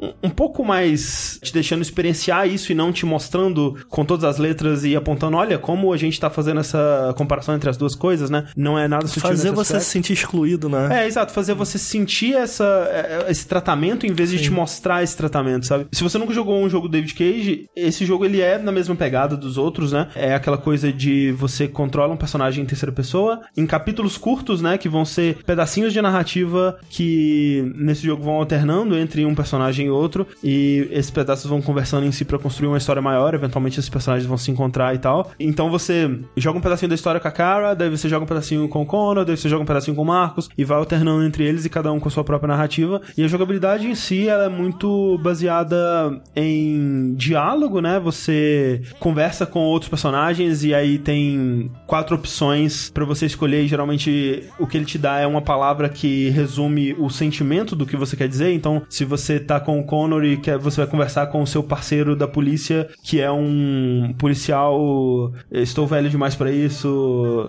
Como é a qualidade dessas escolhas? Geralmente elas compreendem o que você, o que você poderia dizer, mas ao mesmo tempo Mas existe nuance, tipo, ou é. é, Sei lá, eu, eu não, eu não acompanhei muito esse jogo, mas eu vi, por exemplo, o trailer em que existe aquele caso da criança que você acabou de citar, Aham. abuso infantil e é uma escolha, tipo, salvar ou não a criança. Tipo, É, então, ah, Muitas das opções que você tem, elas não são muito opções, porque não é como se você estivesse interpretando avatares, esses personagens eles têm é, personalidades próprias e desejos próprios, então, e até programações pró- próprias, no caso especialmente do Connor, né, que ele, ele vai conversar com o parceiro dele, que é um detetive, estou velho demais pra isso, bêbado e, e odeia robôs e essa coisa toda. Ele, eu não quero, não quero nada, eu não quero investigar essas coisas desses robôs divergentes e eu tô pouco me lixando pra isso e todo mundo que se foda. E aí você tem que ir lá não falar, não, a gente tem que fazer isso, eu, eu preciso de você como meu parceiro, essa é a minha missão, eu preciso ir lá fazer isso e tal. E você pode escolher entre quatro opções. Se você vai ser, tipo, mega grosso, se você vai ser, ter empatia pelo que ele tá passando, e se você vai, sei lá, mentir, ou, ou alguma coisa assim. o jogo sabe? fica parado quando isso acontece. Sim, tem um timer. Eu acho que tem algumas decisões que você pode ficar é, para sempre ali, mas o diálogo, por exemplo, e muitas situações onde alguma coisa está acontecendo, tem um timer e se você não fizer nada, ele escolhe uma opção Que automaticamente. será o que eu queria tanto ver melhorar? Sei lá, a gente já tem algumas coisas tipo Oxenfree, um jogo indie, cara, é. que faz isso de uma forma tão interessante, sabe? É, o fluido diálogo. Tipo, esse ainda tem aquela coisa de, tipo, o cara te disse uma parada, Aí- você fica, tipo, é. uns 5 segundos olhando pra cara dele assim e escolhe alguma coisa. Mas as opções em si, como eu disse, elas me lembram um pouco o The Witcher 3, que, tipo, você nunca vai divergir da personalidade do, do Geralt, Uhum. mas você pode escolher um flavor ali do que, que você. do jeito que você Mas você quer achou falar isso aquilo. ruim? Porque eu gosto disso. Não, eu gosto, tipo, e ele tem diferença o suficiente pra ser interessante, porque você tem muitas cenas e ele tem uma coisa que acontece quando você termina uma dessas cenas que ele te mostra um infográfico quase assim das ramificações, uma chave, né, mostrando tudo que poderia ter acontecido e o que que você escolheu, até pra você poder voltar e tentar coisas diferentes. Então, por exemplo, nessa cena do abuso infantil aí que já rolou vídeos, né? Quando o cara te manda ficar parado e obedecer ele enquanto ele vai, ele tá tirando o cinto assim subindo pro andar de cima pra bater na menina, você pode obedecer ele ou você pode imediatamente tentar ir contra e tal. Eu obedeci porque a última coisa que eu tinha visto ele fazer era jogar um cachimbo de droga que ele tava usando no sofá. E eu pensei, isso aí vai dar ruim, vai dar um incêndio na casa, eu preciso, antes de ir cuidar da menina, eu preciso fazer isso. Então eu esperei ele subir antes de começar um conflito qualquer com ele ali, pra ir no sofá e apagar o cachimbo. Mas eu subi e depois fui atrás dele, né? Isso gera coisas diferentes, isso gera uma ramificação diferente. Você cuida da situação enquanto ele tá embaixo, acontece uma coisa diferente. Você sobe, acontece out- outra coisa diferente. Se você sobe antes dele subir e vai encontrar a menina antes dele encontrar, acontece outra coisa diferente. Então, nas chaves, né, nas ramificações, você sabe que, por exemplo, ele mostra lá, cara subiu depois que o pai subiu. E aí mostra que você foi por esse caminho. Aí tem outros três, assim, que ele não te fala o que, é, mas você sabe que tem essas coisas. Então você fica, pô, eu gostaria de jogar pra ver o que, que poderia ter acontecido, né? Tem momentos, né, que. Que nem o Sushi tava jogando o Beyond, né? Que ele. Era uma cena que o William Dafoe pergunta, falava assim: Ah, você pode desenhar uma parada pra mim? Aí o Sushi, ele respondeu, tipo, deu de ombros assim e a menina desenhou. E ele pensou, não, então esse é o único jeito de progredir a cena, né? Mas tinha uma opção de você não ter desenhado e aí outra coisa aconteceria, né? É um exemplo muito simples, mas nesse jogo ele te mostra melhor que essas opções existem e faz você apreciar um pouco melhor que, porra, os caras tiveram um baita trabalho nisso aqui, né? Tem uma cena, por exemplo, que é uma das minhas favoritas, na verdade. Depois que você lida com a situação, né? Você foge com a menina e você tá na cidade e vocês precisam de um lugar pra dormir. Tá chovendo e a menina tá com frio pra caralho e você precisa dar um jeito. E você não, você é um androide, então você não pode entrar na maioria dos lugares, assim, tipo um hotel. Você não pode simplesmente dormir no hotel. E você não tem dinheiro, né? Especialmente. Então você tem que dar um jeito de encontrar um lugar pra vocês dormirem. E tem, é, é um mapa relativamente aberto com várias opções de coisas pra você fazer. Você tem uma lavanderia, você tem um mercadinho, você tem um hotel, você tem uma casa abandonada, você tem coisas que você pode explorar pra ver as suas opções. E se você for no mercadinho, você pode decidir assaltar o mercadinho pra pegar um, um dinheiro pra pagar o hotel. Mas aí, se você decidir ir pro hotel, você tem que tentar se disfarçar. Então você tem que conseguir roupas que te disfarcem como ser humano, né, e tal. Ou você pode, sei lá, decidir ir pra casa abandonada e dormir lá, que vai ser desconfortável, mas pelo menos vocês não vão chamar a atenção de ninguém e tal. Então ele tem cenas muito abertas, assim, onde tem muita possibilidade do que você pode fazer. E muitos momentos que realmente funcionam e são impactantes, né? Por mais que seja mega melodramático, toda essa parte da cara com a menina, você compra, né? Porque, porra, não tem como, né? Você. É, o, o, o meu problema, cara, e eu acho que o meu problema com os jogos do David Cage de forma geral é, é- é- eu sinto que o David Cage ele é um bom, ele é um bom diretor, mas ele é um péssimo roteirista. Eu concordo. Por exemplo, lá no Nautilus, há um bom tempo a gente tava trabalhando num vídeo sobre Detroit, Uhum. Que ainda não saiu, mas deve sair em algum ponto, mais pra frente. Então tem umas anotações aqui, por exemplo, eu tava raciocinando sobre isso quando você me falou que ia falar sobre Detroit, porque eu amei muito na época em que eu joguei o Fahrenheit, né? E foi engraçado, porque algumas coisas que você falou batem muito com o que eu penso, assim. Uma coisa que eu percebi quando você começou falando dos jogos passados dele, eu percebo que, que algo que acontece comigo também, você lembra muito de cenas, você lembra Ah, muito ah, de momentos. é. E talvez isso seja feito de propósito, que esse background que o David Cage tem no cinema, né, que fica bem evidente, eu sinto que o trabalho dele é bem colaborativo. E a gente tem, por exemplo, sei lá, o Hitchcock, que ele é bem conhecido por fazer esse cinema colaborativo em que ele desenvolve os filmes dele pensando na audiência.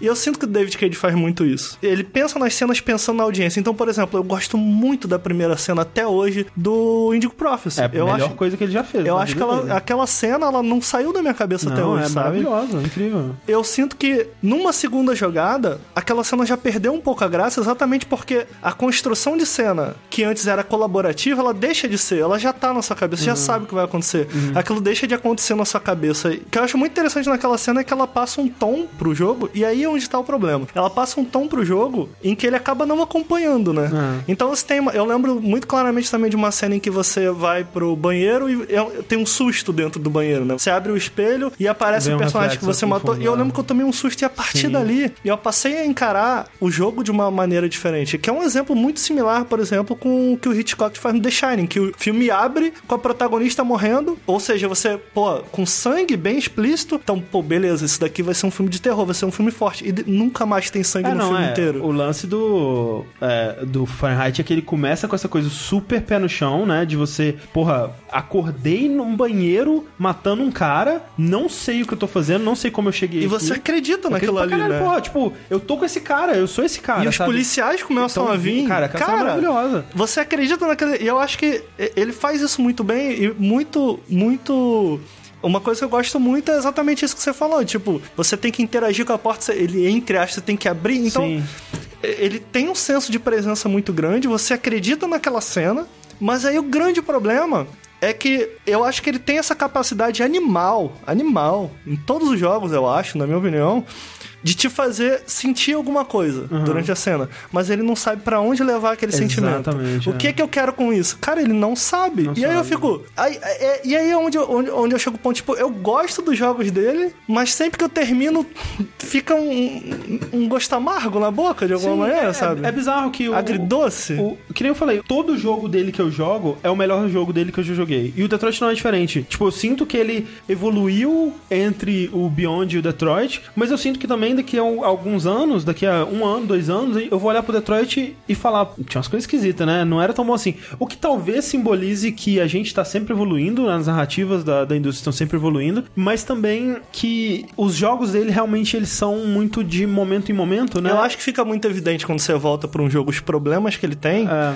muito por causa de as cenas são construídas muito em conjunto. E cara, É. eu não tenho, eu tenho zero problemas com isso. Eu acho que isso é muito legal. No Beyond é um problema porque as cenas são joguei, totalmente desconexas, Uhum. né? Elas não têm nenhum propósito de serem dividido em ceninhas assim. Mas você falou da cena da festa que você gostou muito. Eu acho válido essa primeira, esse primeiro boom, sabe? Eu sou muito defensor disso. Por exemplo, Uhum. Sim. o Sea of Thieves que eu falei lá, Uhum. cara, eu, eu, eu falei, bicho, eu vou fazer um vídeo desse jogo porque eu sinto que, ainda que depois das minhas 10 horas o jogo não tenha sido tudo aquilo que eu esperava que ele fosse, e é, é, a barra de atenção que eu tava dando daquilo, ou diversão que eu tava dando, ela só cai depois Sim, de, sei sim. lá, 6, 7 horas. Pô, quando ela tava em 7 horas, cara, ela tava muito aqui, Ah, sim, sabe? não, eu- eu E tenho eu defendo muito- muito essas 7 horas. Sim, eu, eu tenho muito carinho por muitos momentos do Heavy Rain, sabe? Tem momentos ali que, na minha cabeça, eles são incríveis, sabe? Tipo, a cena do, do Ethan tendo que decidir qual dedo cortar e tal. Mas eles nunca mais vão ser. E eu acho que tem uma defesa nisso. Eles foram uma vez, cara. Cara, isso é especial, isso é não, legal. e, sabe? e eu vou guardar isso comigo pra sempre, mas eu também vejo valor em voltar e ver aquilo como Sim, um todo depois de um dúvida. tempo.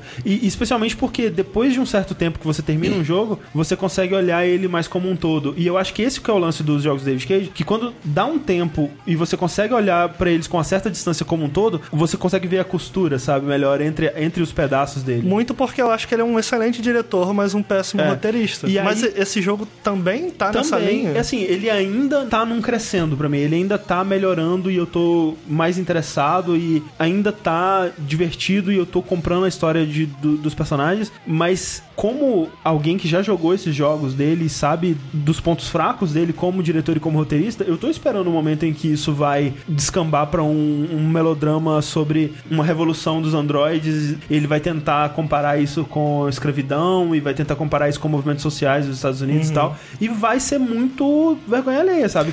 Porque eu já tô vendo pra onde que isso vai, sabe? Tem o, o Marcos, ele já encontrou um grupo de androides que estão vivendo nas margens da sociedade, eles estão se organizando pra um grande movimento de libertação e tal. Ainda não aconteceu isso, né? O grande lance é que é uma história de ficção científica da mais básica possível, que é questionando a humanidade, do robô Humanidade. mas que o David Cage, você sente que ele acredita que ele é a primeira pessoa a fazer isso? Uhum. Porque, tipo, ele em entrevistas mesmo, ele já disse algo que.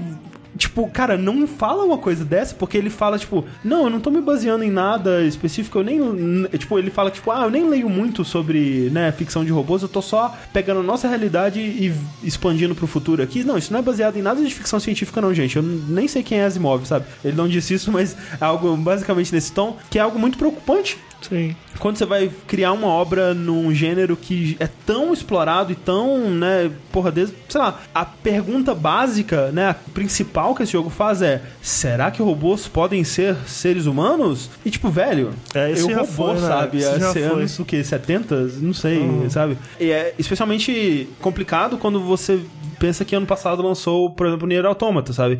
Que ele também questiona essa coisa da humanidade, do robô e tal, mas ele faz questões, ele faz questionamentos muito mais interessantes e ele cria histórias muito mais profundas e, e, assim, coisas que, por mais que não sejam necessariamente originais, elas tentam abordar a coisa de um ângulo Sim, mais dá pra diferente, olhar. assim. O próprio Blade Runner que Ah. saiu, ele deixa, ele para de falar sobre o, o que é ser humano e trata mais de identidade, a própria memória. Sim. Então, eu acho que tem várias pontas que você pode ou dentro do próprio tema, Sim. para vários lados. Gente, ele não, eu acho que ele não chega a ser cyberpunk, mas existe inevitavelmente alguma algumas. Bom, ele não, ele não olha pra isso, mas é inevitável você não olhar pra Cyberpunk quando você fala sobre humanidade, identidade. Foi algo que eu falei quando eu joguei Runner também, ainda que ele faça isso de uma forma bem simples e é, meio sem querer, mas quer dar uma- um pouco mais de atenção pro punk e menos pro cyber, sabe? aham. Então tem várias formas de se fazer isso. Não, é, eu, eu acho que por mais que seja uma temática batida, tem como você abordar ela de, de formas muito interessantes. Por exemplo,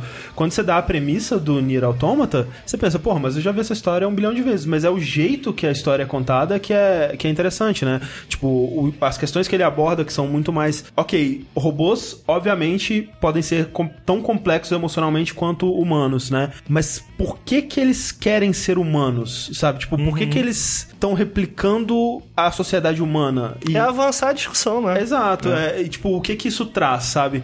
E aqui no, no Detroit a discussão, pelo menos por enquanto, né? Pode ser que ele vá pra outros caminhos é, daqui pra frente, mas fica muito no. Será que, né? Eles, eles são tão humanos quanto humanos, né? O quão humanos um robô que é, pode ser e tal. Isso somado com o mundo que ele cria, que é pouco imaginativo, e a escrita que é super óbvia e nada sutil, né? Você tem cenas, né? Onde você vê um robô que ele tá sendo abusado por um ser humano. Todo robô tá sendo abusado por um ser humano nesse mundo, é impressionante. O robô, ele olha pra você e fala: O meu dono humano, ele me chama de monstro, mas. Será que nós somos os verdadeiros monstros ou será que são eles? tipo, literalmente, esse é o diálogo, sabe? E, então, assim, não tem nenhuma sutileza no que é abordado. Mas ele tem cenas boas, pelo menos Tem. as cenas são. São, são muito É boas. o que me cara. faz, tipo, jogar um jogo do David Cage, É. é, é isso. É, e, Pra e mim. ele, e ele sempre fez cenas muito boas, né? O lance é justamente, como você disse, pra onde ele quer levar essas cenas e como que essas cenas funcionam em conjunto. Ele tem momentos ótimos e, especialmente porque, assim como no Heavy Rain, tem pontos onde esses personagens podem morrer, você compra muito Isso é aquela muito cena, você fica muito é. tenso, sabe? Sim. Porque você sente que a qualquer momento algo pode dar errado e as coisas dão errado. Tipo, não é como vários desses jogos de tipo da Telltale ou é, jogos de né, Until Dawn, por exemplo.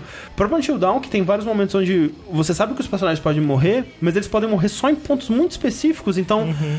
por mais que não há perseguição você esteja errando todos os Quick Time Events, você sabe que aquele personagem não pode morrer até ele chegar num certo ponto aqui da perseguição. Você percebe que o jogo tá te. Não, mas tu... você errou aqui, mas tudo bem. Vamos, vamos seguir em frente. No Detroit, pelo menos eu posso ter dado sorte ou azar de errar nas horas certas, mas sempre que eu errava tinha uma consequência e a consequência era meio pesada, assim. Caralho. Maneiro, legal. Sério que vocês fizeram isso? Só porque eu errei isso aqui, sabe? É, Tá, mas e aí, você continuou o jogo ou voltou? eu continuei. Eu quero Tá. continuar, eu quero tomar, tipo, levar as minhas decisões, aí, meus erros pro final, assim. Por mais que tenham uns erros que eu fiquei meio puto, assim, tipo, caralho, mas eu tava tão bem, eu errei isso aqui. É porque o que me preocupa é isso. Se o jogo faz isso, cara, beleza, faça, né? Eu me gosto, faça não é. querer voltar. Talvez rejogando eu vou perceber que era tudo uma grande ilusão. Que, na verdade, eu dei muito azar ou sorte desses pontos específicos eu ter errado e no fim das contas nada mudaria e era tudo parte do plano, né? Mas o importante é que dessa primeira vez eu tô, porra, tô comprando muito, sabe, atenção. Eu tô ficando muito tenso nas cenas e tem cenas que são emocionantes e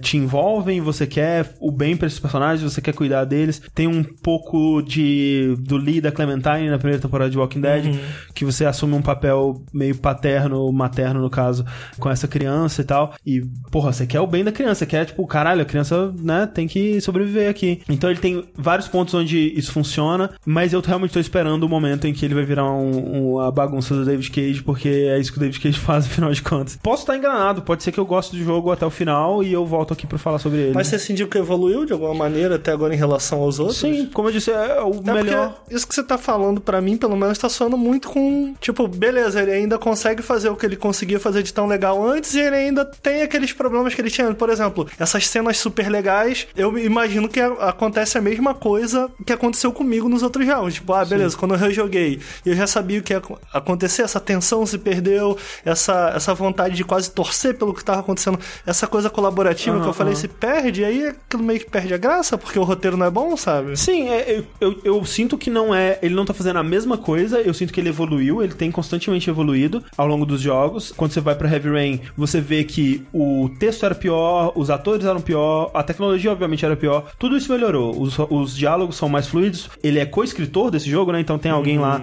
ajudando ele com isso. Ou ele evoluiu mesmo, vai saber, né? Os atores são obviamente muito melhores, a captura é muito melhor, muito mais convincente. Não, eu vi você jogando bem pouco e quando entrou em game eu falei, porra, É, não, o jogo tá é, muito bonito. É incrível visualmente, né? E ele consegue fazer isso porque ele tem esse escopo muito, tipo, limitado. Ele não é um jogo aberto, né? Ele até tem os lugares onde você pode explorar, mas ele é... O escopo dele é bem definido, então ele consegue ser muito detalhado no que ele faz. Tecnicamente o jogo é, é foda, assim, né? Um mega baita AAA foda, assim. A questão dos momentos, o David Cage ainda é muito bom nisso, de fazer momentos específicos onde as coisas funcionam, mas ele ainda erra onde a gente sabe que ele vai errar, por mais que sejam erros em níveis diferentes, assim. Por muito tempo eu falava, tipo, e isso pode mudar, né, quando eu terminar o jogo, mas por muito tempo eu falava, cara, o David Cage, ele tá errando, né, ele tá pisando na bola constantemente aí em vários aspectos, especialmente depois que saiu toda aquela notícia sobre problemas internos dentro da Quantic Dream e Assédio e assédio, a coisa toda, né? Tomara que, né, isso mude, né? O que,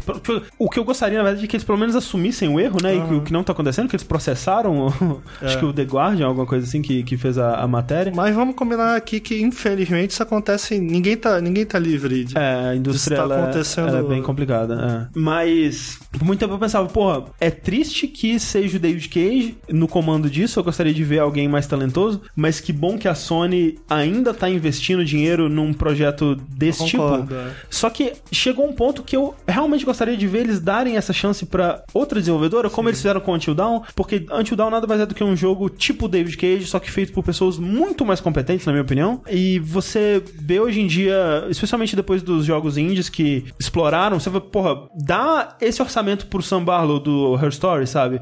O que que esse cara ia conseguir fazer contando uma história como a do Her Story, que é muito mais interessante, intrigante, muito mais humana do que qualquer coisa que o David Cage já fez, com esse orçamento absurdo que ele tem, sabe? Eu realmente gostaria de ver outros estúdios tendo essa chance. É bom deixar claro que cada obra da Quantic Dream não é uma sequência, né? É um jogo original e isso é muito legal. Isso é muito legal, é. É, que eles não estão se baseando em nada, eles estão criando coisas, entre aspas, originais, né? Mas pelo menos são IPs originais. Mas realmente eu gostaria de ver eles saindo da zona de conforto, talvez até tentando um gênero diferente, né? Mas o que eu gostaria mesmo é que a Sony parasse de dar dinheiro pro David Cage e desse dinheiro pra outras pessoas aí, porque mais Until Downs precisam acontecer. André, você que tá querendo investir em lugares, Tô, o que você acha de comprar essa bela barra de metal que encontrei aqui na rua? Depende de quanto dinheiro você quer nessa barra de metal. É, e se eu te vender por 70 moedas de ouro? Sushi, esse preço está abusivo, a inflação está tomando controle do país. E se for 50 moedas de ouro, André? Ah, tá ótimo, maravilha, manda aí. Ó, tá vendo? Isso que acabou de acontecer, eu queria dizer que eu aprendi a ser um ótimo vendedor. Aham. Aprendi a ser um ótimo catador de lixo jogando Moonlighter, André. Olha aí, Moonlighter. É um jogo que já, já saiu quando vocês tiverem ouvido isso. Que é um roguelike com 15 mil aspas barra simulador de loja com algumas poucas aspas. No jogo, você é um neto de um cara que tinha uma vendinha, ele morreu. Você herdou a vendinha, só que você sabe que você depende da, da vendinha pra sobreviver, mas o seu sonho é ser um aventureiro. E na vila que você mora, ela cresceu meio como se fosse um feudo em volta de um castelo. Ela cresceu em volta de quatro portais mágicos que ninguém sabe explicar de onde veio pra onde vai, mas as pessoas só sabem que cada portal que você entra, você vai pra um lugar diferente e as pessoas roubam, tiram objetos desses lugares pra vender. Então a vila cresceu em torno daquilo e, e a vila é cheia de vendedores que vendem esses materiais, é cheia de aventureiros que coletam e revendem esses materiais e coisas do tipo. Então, você cansado da vida de só vendedor, você começa a se aventurar. Ok. E o jogo ele acaba sendo ficando dividido nesses dois aspectos, que você pode pegar qualquer parte do dia, né, que ele é separado em tipo dia e noite. Você pode é, escolher de dia vender suas coisas ou se aventurar, e de noite você basicamente só pode se aventurar. Você basicamente fica de tarde eu vendo, de noite eu me aventuro. E nas dungeons, aí que entra a parte mais roguelike do jogo, mas é tão light, mas tão light esse aspecto que eu até acho que não merece ser chamado de roguelike, ele só é um jogo com uma fase procedural. É, ele é basicamente um jogo com fases procedurais, né? É, porque ele não tem muitos dos aspectos que fazem um roguelike ser um roguelite. Até, até roguelite, né, que é a parte leve, que muitos jogos hoje em dia usam o termo, tipo, sei lá, o Dead Cells, o Rogue Legacy. Rogue Legacy, por exemplo. Nesse jogo ele é mais leve ainda, porque você tem as dungeons que são muito inspiradas em Legend of Zelda, é, no caso caso, o primeiro Zelda, que é- são sempre. A tela inteira é uma, uma sala. Essa sala vai ter. Pode ter até quatro portas, cada uma numa extremidade da tela. Você vai pra porta, é uma outra sala retangular. Dá aquela rolagenzinha da tela pra próxima sala, bem, bem Exato. Zelda mesmo. É, o padrão de inimigos são parecidos, né? Tem o, o cavaleiro, que ele tem um escudo na frente, você só acerta pelas costas. Aí tem o mago que teletransporta, aparece, arremessa algo em você. Tipo, até os tipos de inimigos são bem inspirados em Zelda. O jogo ele vai ter quatro dungeons desse tipo. É, cada uma delas tem três andares. No terceiro andar você encontra o chefe, você mata o chefe, abre a próxima e por aí você vai progredindo. E cada vez que você entra na dungeon, você coleta itens pra você levar pra sua vendinha, você vender. Que com o ouro você vai conseguir equipamentos melhores pra se aventurar a mais andares, pra dungeons novas. Isso parece Diablo. Então, ele tem essa pegada um pouco de jogo focado em loot, tipo um Diablo, um Borderlands ou Destiny. É, Diablo nada mais é do que um jogo bem inspirado em Rogue também, né? Sim, o Diablo original ele era bem inspirado num rogue. Ele, é- ele era até considerado um roguelike na Uhum, época dele. Só que esse jogo, se você morrer, você meio que não tem muito uma punição. Se você morrer durante uma dungeon, o jogo te coloca duas escolhas. Você quer continuar se aventurando ou quer voltar pra cidade? Se você continuar se aventurando, tudo que acontece é você perder os itens, você meio que deu um retry na dungeon. Se você escolher ir pra cidade, você é cuspido pela porta da dungeon na manhã do dia seguinte. O que não é punição nenhuma, porque o ciclo de dias, apesar do jogo ter um calendário, você começa em janeiro e tem um ano todo, não faz diferença. Não tem que, tipo, ah, no final do mês tem que pagar as contas aqui aí e tal. Exa- exato, no máximo é mais pra frente você começa a coletar quests que chega um cara na sua loja, ou eu quero 10 pedras de diamante, arruma aí. E você tem 3 dias pra isso. Ah. No máximo isso, mas não faz diferença também, porque tudo que você vai ganhar no final das contas é mais dinheiro e não é tão difícil assim fazer dinheiro no jogo. Então, a parte de rogue assim, o jogo não tem muito, é mais só a dungeon procedural e é isso.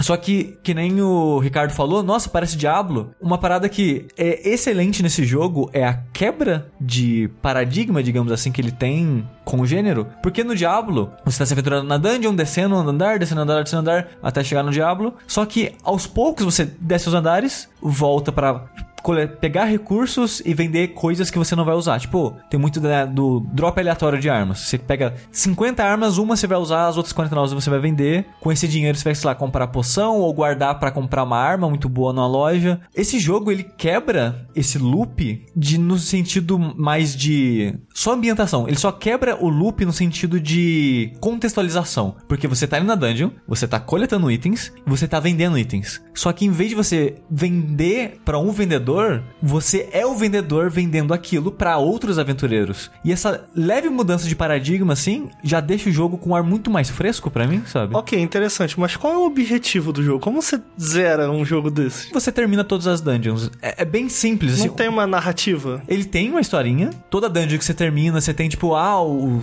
o ancião da cidade, ele conhecia seu avô, ele conhece você. Aí fala, não se aventura, menino, você vai morrer, não sei lá o que. E a vila vai ficando, conforme você vai abrindo mais portas de dungeon, né? Que você vai, você vai abrindo as dungeons novas, a cidade vai ter mais visitantes e vai ter compradores diferentes na sua cidade, esse tipo de coisa. Tem essa progressão, mas é bem leve, sabe? E o jogo ele tem um final, o final ele encerra a história de uma maneira. O tom do final é meio estranho, porque o jogo é todo mais leve, mas só que o final ele é, ele é meio. Ao mesmo tempo que é sério, ele é galhofa. Eu, eu não sei. tipo, eu, eu acho interessante o final dele, mas ele tem uma historinha, sabe? É bem leve essa narrativa, mas existe uma narrativa. É conforme você vai se Mas aventurando. não é por isso que eu vou jogar. Não, não. Eu acho que a pessoa que vai jogar esse jogo, eu acho que ela talvez queira mais essa experiência de um. Eu quero um jogo de aventura, sabe? Como vários é, roguelikes, ele tem essa parada de. Ah, ele tem andares secretos, salas secretas, coisas secretas na dungeon. E ele não explica como essas coisas funcionam. Então você encontra e você. Peraí, o que, que é isso? O que, que isso faz?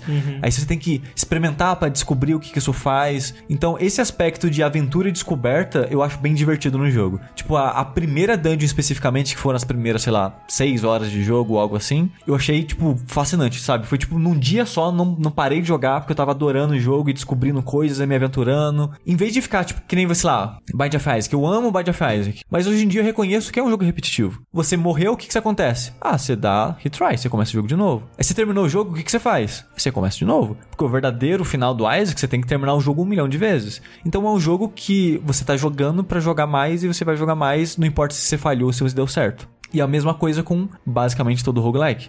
Eu discordo. A gente lá no Nautilus, a gente perdoa certas coisas e vocês aqui não perdoam certas coisas. Por exemplo, você tava falando do Binding of Isaac, eu acho que tem... Ele dá razão a essa repetição, saca? O que eu fiquei curioso do que você tá falando do Moonlighter é exatamente isso. Tipo, o que me preocupa, de certa maneira, porque... É outro vídeo que eu conversei com o Vinícius e falei, cara, vamos trabalhar num vídeo e tentar falar como a gente vê o roguelike, o que a gente gosta, apesar de ninguém gostar, mas o que, que, a, gente, o que, que a gente gosta. Eu costumo dizer que o roguelike, para mim, pelo menos, ele é aleatório porque ele quer continuar te fazendo perguntas para você continuar encontrando respostas, sabe? De certa forma, sim. Então, se, por exemplo, Sword of Dito foi um jogo que eu gostei, mas eu sei que vocês não gostaram e que eu absolutamente concordo que, cara, falta perguntas. Ele, ele apesar de eu ter curtido, ele, uhum. cara, ele é muito repetitivo, sim. o Sword of. Então, eu acho que o Isaac, ele funciona muito bem porque ele tem muito item. Muito muito, uhum, caralho. É, sim, nossa, é tipo, é, 500, 600 itens, sabe? Então, o jogo está constantemente diferente. Então, ele tá mudando com frequência, então você sente que você tá jogando algo diferente, mesmo que seja com inimigos parecidos, com salas parecidas, com chefes parecidos. Ou, uma coisa que o roguelike tem que fazer muito bem também é ser gostoso de jogar. Porque você, aí vai se, você vai se incomodar menos com a repetição, porque você tá se divertindo com o que você tá fazendo. Até, que, até sei lá, Bloodborne, sabe? Que é, tipo, por mais que, obviamente, seja a parte mais fraca do jogo, eu joguei as Chalice Dungeons quase todas, sabe? Porque a mecânica é tão gostosa que não ter level design me incomodava menos, sabe? Exato. Porque, E para mim é o caso também do Bind of Isaac, que eu sei que o André não gosta da maneira que o Bind of Isaac joga, porque ele não gosta da parada do tiro em cruz, né? Ele é. gostaria que fosse mais direções uhum. livres. Eu não me incomodo com isso. Outro jogo que cai nesse aspecto é o Dead Cells. Ele tenta ser um roguelike Metroidvania, mas não tem nada a ver, porque se você quer terminar a fase, você só vai para frente. Fases mais para frente te obrigam a explorar, mas a exploração daquele jogo é, eu acho que não é muito boa, mas é muito gostoso de jogar. Controlar o personagem, atacar os inimigos, a quantidade diferente de armas e as magias do jogo e tal, deixa o jogo divertido de jogar e ele é o meu roguelike favorito moderno, assim, sabe? Recente. E voltando pro Moonlighter, eu acho que ele funciona porque ele é muito gostoso de jogar. Ele de fato não cria muitas perguntas, como você tá dizendo, porque você sempre vai, tipo, ah, vou precisar dungeon porque eu quero matar o chefe e liberar mais, mas eu também quero coletar itens para fazer dinheiro e evoluir minhas armas. Não tem uma variedade de armas e inimigos? Tem cinco armas diferentes no jogo e as cinco armas jogam diferente. Mas são só cinco armas. Uhum. Para uma variedade de um jogo que você vai jogar entre 15 e 20 horas. Mas existe uma profundidade. Você basicamente tem um ataque fraco, um ataque forte, e o ataque fraco tem meio que um combozinho, uma sequência de ataques, e o ataque forte é sempre um ataque situacional que você tem que esperar carregar por um tempo e usar. Mas ele tem umas coisas legais, né? ele tem rolagem com iframes, ele tem. É, é porque eu, eu, falo isso, sempre me lembra muito Monster Hunter. Eu acho que é um uhum. baita exemplo de um combate que a princípio é simples e que ele sempre foi profundo, mas você vai descobrindo os layers do combate uhum. pouco a pouco. É. Tem isso ou não? Esse jogo, o foco dele não é o desafio, sabe? Uhum. O combate não vai ser mega complexo. Ele vai ser complexo o suficiente para você se divertir e, tipo, não sentir que você só tá esmagando o X e o seu personagem tá sempre movendo o braço da esquerda pra direita. Tipo, só Link to the Past, sabe? Uhum. Ele tem mais profundidade do que aquilo, mas obviamente não vai ser uma profundidade tipo de um Monster Hunter, sabe? Você vai ter cinco armas que jogam diferente, que tem funções e propósitos diferentes, uhum. que vai agradar jogadores diferentes, mas essas armas, com o tempo, você vai sentir uma repetição Mas nelas. as formas que você engaja com os inimigos assim, tipo, cada... muito, porque isso conta é, Cada dungeon também. tem inimigos diferentes que você tem que agir de maneiras diferentes. Ah, legal. Eu, infelizmente, eu acho que a primeira dungeon é que tem os inimigos mais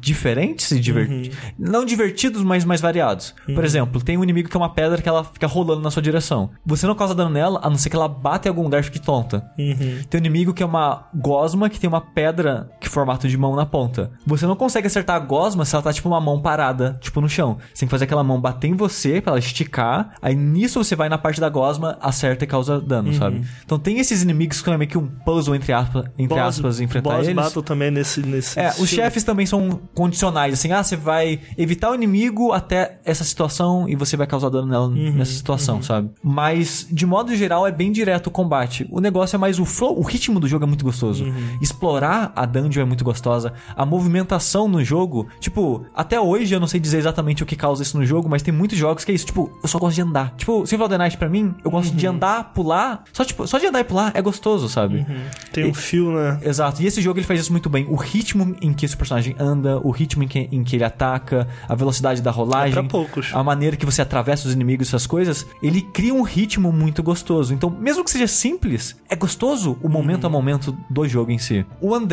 ele não gosta da parte da venda. Eu gosto. E eu acho que ela equilibra muito bem essa repetição, que não falei. O roguelike ele pode ficar repetitivo e pode ficar cansativo, mesmo com variedade. E esse jogo, assim como Persona, quebra as horas e horas que você passa numa dungeon com horas e horas de história, esse jogo ele vai quebrar 30 minutos de dungeon com uns 20, 30 minutos de loja. Cara, mas como funciona isso? Eu confesso que não pode agradar todo mundo, mas pra mim funciona, porque assim, você foi lá na dungeon, você foi até onde você conseguiu e saiu. Você, beleza, eu voltei com barra de ferro, voltei com um pedaço de monstro, com madeira e com livros e ou que seja, você E é voltou le- com é várias legal que coisas. ele te dá ferramentas pra. Tipo, tem uns portais que você encontra dentro da dungeon que manda tudo que você coletou pra, pra loja pra você poder continuar explorando, né? porque você tem limite de inventário.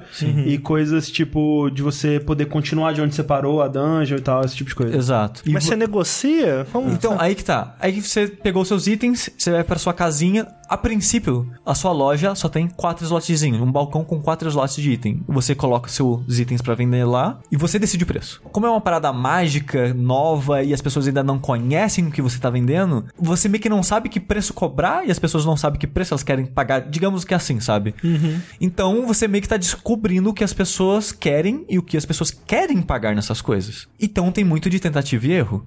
É uma tentativa e erro que pra mim é muito breve, sabe? Ela dura tipo 30 minutos a cada muitas horas de jogo. Então pra mim não me incomoda. O André ele não gostou desse aspecto. É, porque o lance é que você vai fisicamente nos itens. Tipo, tem um balcãozinho onde você anda fisicamente pra lá e o, o item tá lá, né? E aí o lance é que, assim, o preço que você cobra, vamos dizer, você colocou um cristal lá e você cobrou 100 ouros pelo cristal. Aí chega um, um cliente, né, que é um bonequinho, ele chega na sua lojinha, ele anda até o item, aí dá um balãozinho dele pensando, aí ele faz uma cara de não tô satisfeito. Tipo, aparece uma carinha de não tô satisfeito. Ou seja, tá muito caro. Então, depois que ele deu essa carinha de não tô satisfeito, você tem que ir fisicamente lá no item, clicar nele, e aí você tem que ir numa barrinha onde tem os numerozinhos, né? E escolher manualmente qual o preço que você quer colocar. E aí você coloca, sei lá, 80. Aí o próximo cara foi lá e fez uma carinha de não tô super satisfeito, mas não tô insatisfeito também e acabou comprando o item, né? Ele comprou por um preço mais alto, mas ele não tá super feliz. Então, o ideal é eu abaixar um pouco mais ainda o preço. Só que até você descobrir, né, passar desse começo que o Sushi falou, onde você meio que não tem muita noção das coisas, né? Ele até tem uma. Ele tem como te ajudar um pouco, porque você tem a lista de todos os itens e você sabe meio que o mais barato e o mais caro de todos. Então, quando você encontra o item, ele fica numerado nessa lista. Então, se tem 100 itens, por exemplo, e o mais caro custa 1000 e o mais barato custa 1, se ele tá em 25, você sabe mais ou menos em que posição que ele tá ali E- e nessa, se- nesse preço. E faz de conta que é o item 15 que o André quer vender. Se ele sabe o preço do 14 e do É. 16, ele vai saber meio que do 15 extrapolando ali. Isso. Mas parece um pouco um jogo de espera. É, exato, esse que é o é o lance pra mim, porque eu não acho legal esse processo. Toda- todas as partes desse processo pra mim não são legais. Esperar o cara ir lá e fazer a carinha de satisfeito ou insatisfeito. Você ter que ir lá no objeto e mudar manualmente, porque não é uma interface legal de interagir, eu acho. A interface de escolher o número, né? Porque você tem ah, as Você casas... move o número de um por um. É, você tem as casas das dezenas, unidades, centenas e tal,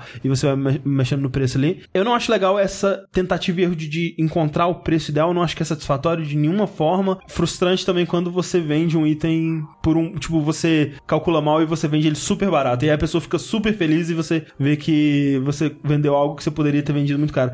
É tipo quando você é você oferece um preço e o cara acerta de primeira. Você fica puto pelo resto da sua vida, porque você sabe que você podia ter cobrado mais caro. É triste a vida. Então, assim, eu, eu- é- é- todo esse processo eu acho bem chato, assim, e foi, e foi o que, na verdade, eu, eu não sei se eu vou continuar o jogo, porque ele não me prendeu em nenhuma parte. A parte do roguelike, a parte do, do- da exploração da dungeon, é legal, mas não me, eu não acho tão gostoso de jogar quanto o Sushi achou. O jogo é muito bonito, ele é muito carismático, né? Visualmente ele é muito legal, mas ter essa divisão metade ser uma parte que eu acho legal, mas nem tanto, e a outra que eu não gosto nada, pra mim não é um jogo que me faz continuar, assim. Apesar disso, o Sushi disse que esse- essa tentativa ela acaba relativamente rápido. Muito né? rápido, porque cada dungeon vai ter em torno de uns 25, 30 itens diferentes. Desses itens, é, é, e, o seu, e a sua mochila tem, sei lá, acho que 20 slots. Então você não sai com muitos itens de lá. Quando você vai no ferreiro, que você cria as coisas, você vê, ah, eu quero fazer essa arma aqui. Você pode meio que marcar ela como favorita. E todos os materiais que cria aquela arma vai aparecer com uma estrelinha.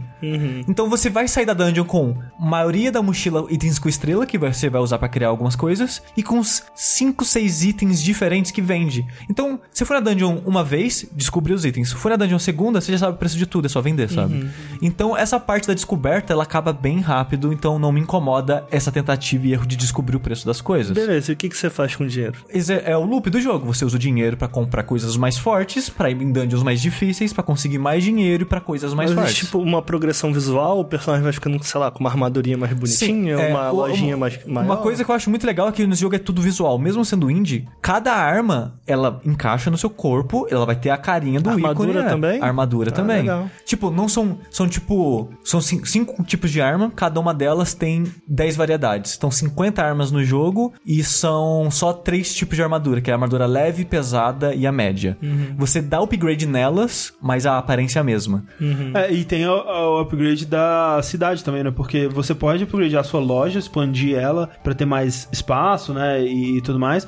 E também ah, você pode investir na cidade, né? Porque a cidade ela começa meio que sem nada, assim, e você pode pagar pra um ferreiro ir pra sua cidade. E aí ele abre uma lojinha na sua cidade lá, e aí você pode forjar armas com ele, e aí você pode comprar. Também abrir uma lojinha de uma, uma maga, uma feiticeira, alquimista, sei lá, que vai também te ajudar e criar coisas pra você e tal. Então, e isso é representado, né? Tipo, você cria a lojinha, aí abre a lojinha lá, ele fica lá, o ferreiro fica lá trabalhando na lojinha e tal. Sim. É- é- o, visualmente o jogo é muito, muito bonito, É, cara. toda a parte de apresentação dele eu acho muito boa. A trilha sonora dele é excelente. Tipo, e ele tem uns toquezinhos, tipo, você tá perto do ferreiro, a música da cidade, ela muda o tom, tipo, ela ganha uns, uns tons mais mecânicos, mais metálicos. Aí você vai pra parte da feiticeira, é a mesma música, só que com instrumentos diferentes e toques Parece, diferentes. lembra Zelda isso, né? Então, ele é um jogo de muitos detalhes nesse aspecto. Então, pra mim, aquele mundo é muito rico em flavor, sabe? Eu acho gostoso estar lá É, porque a cidade é. parece viva, sabe? Aham, aham. Por mais que muitas das pessoas que aparecem na cidade se conversa são NPCs genéricos com frases E genéricas. frases repetidas, assim, né? tipo, É. duas pessoas com a mesma mesmo Tipo, diálogo. você vai ter o vendedor que tem a personalidade dele, você vai ter a feiticeira, você vai ter tipo uns 6, 7 NPCs com fotinhas e nomes que conhecem você e conversam com você de uma maneira um pouco mais direta, sabe? E pessoal, assim. É simples, mas a cidade parece viva pra mim, sabe? Ela parece. E por causa da trilha e por causa dos detalhes na visuais, é uma cidade confortável e gostosa de estar lá, sabe?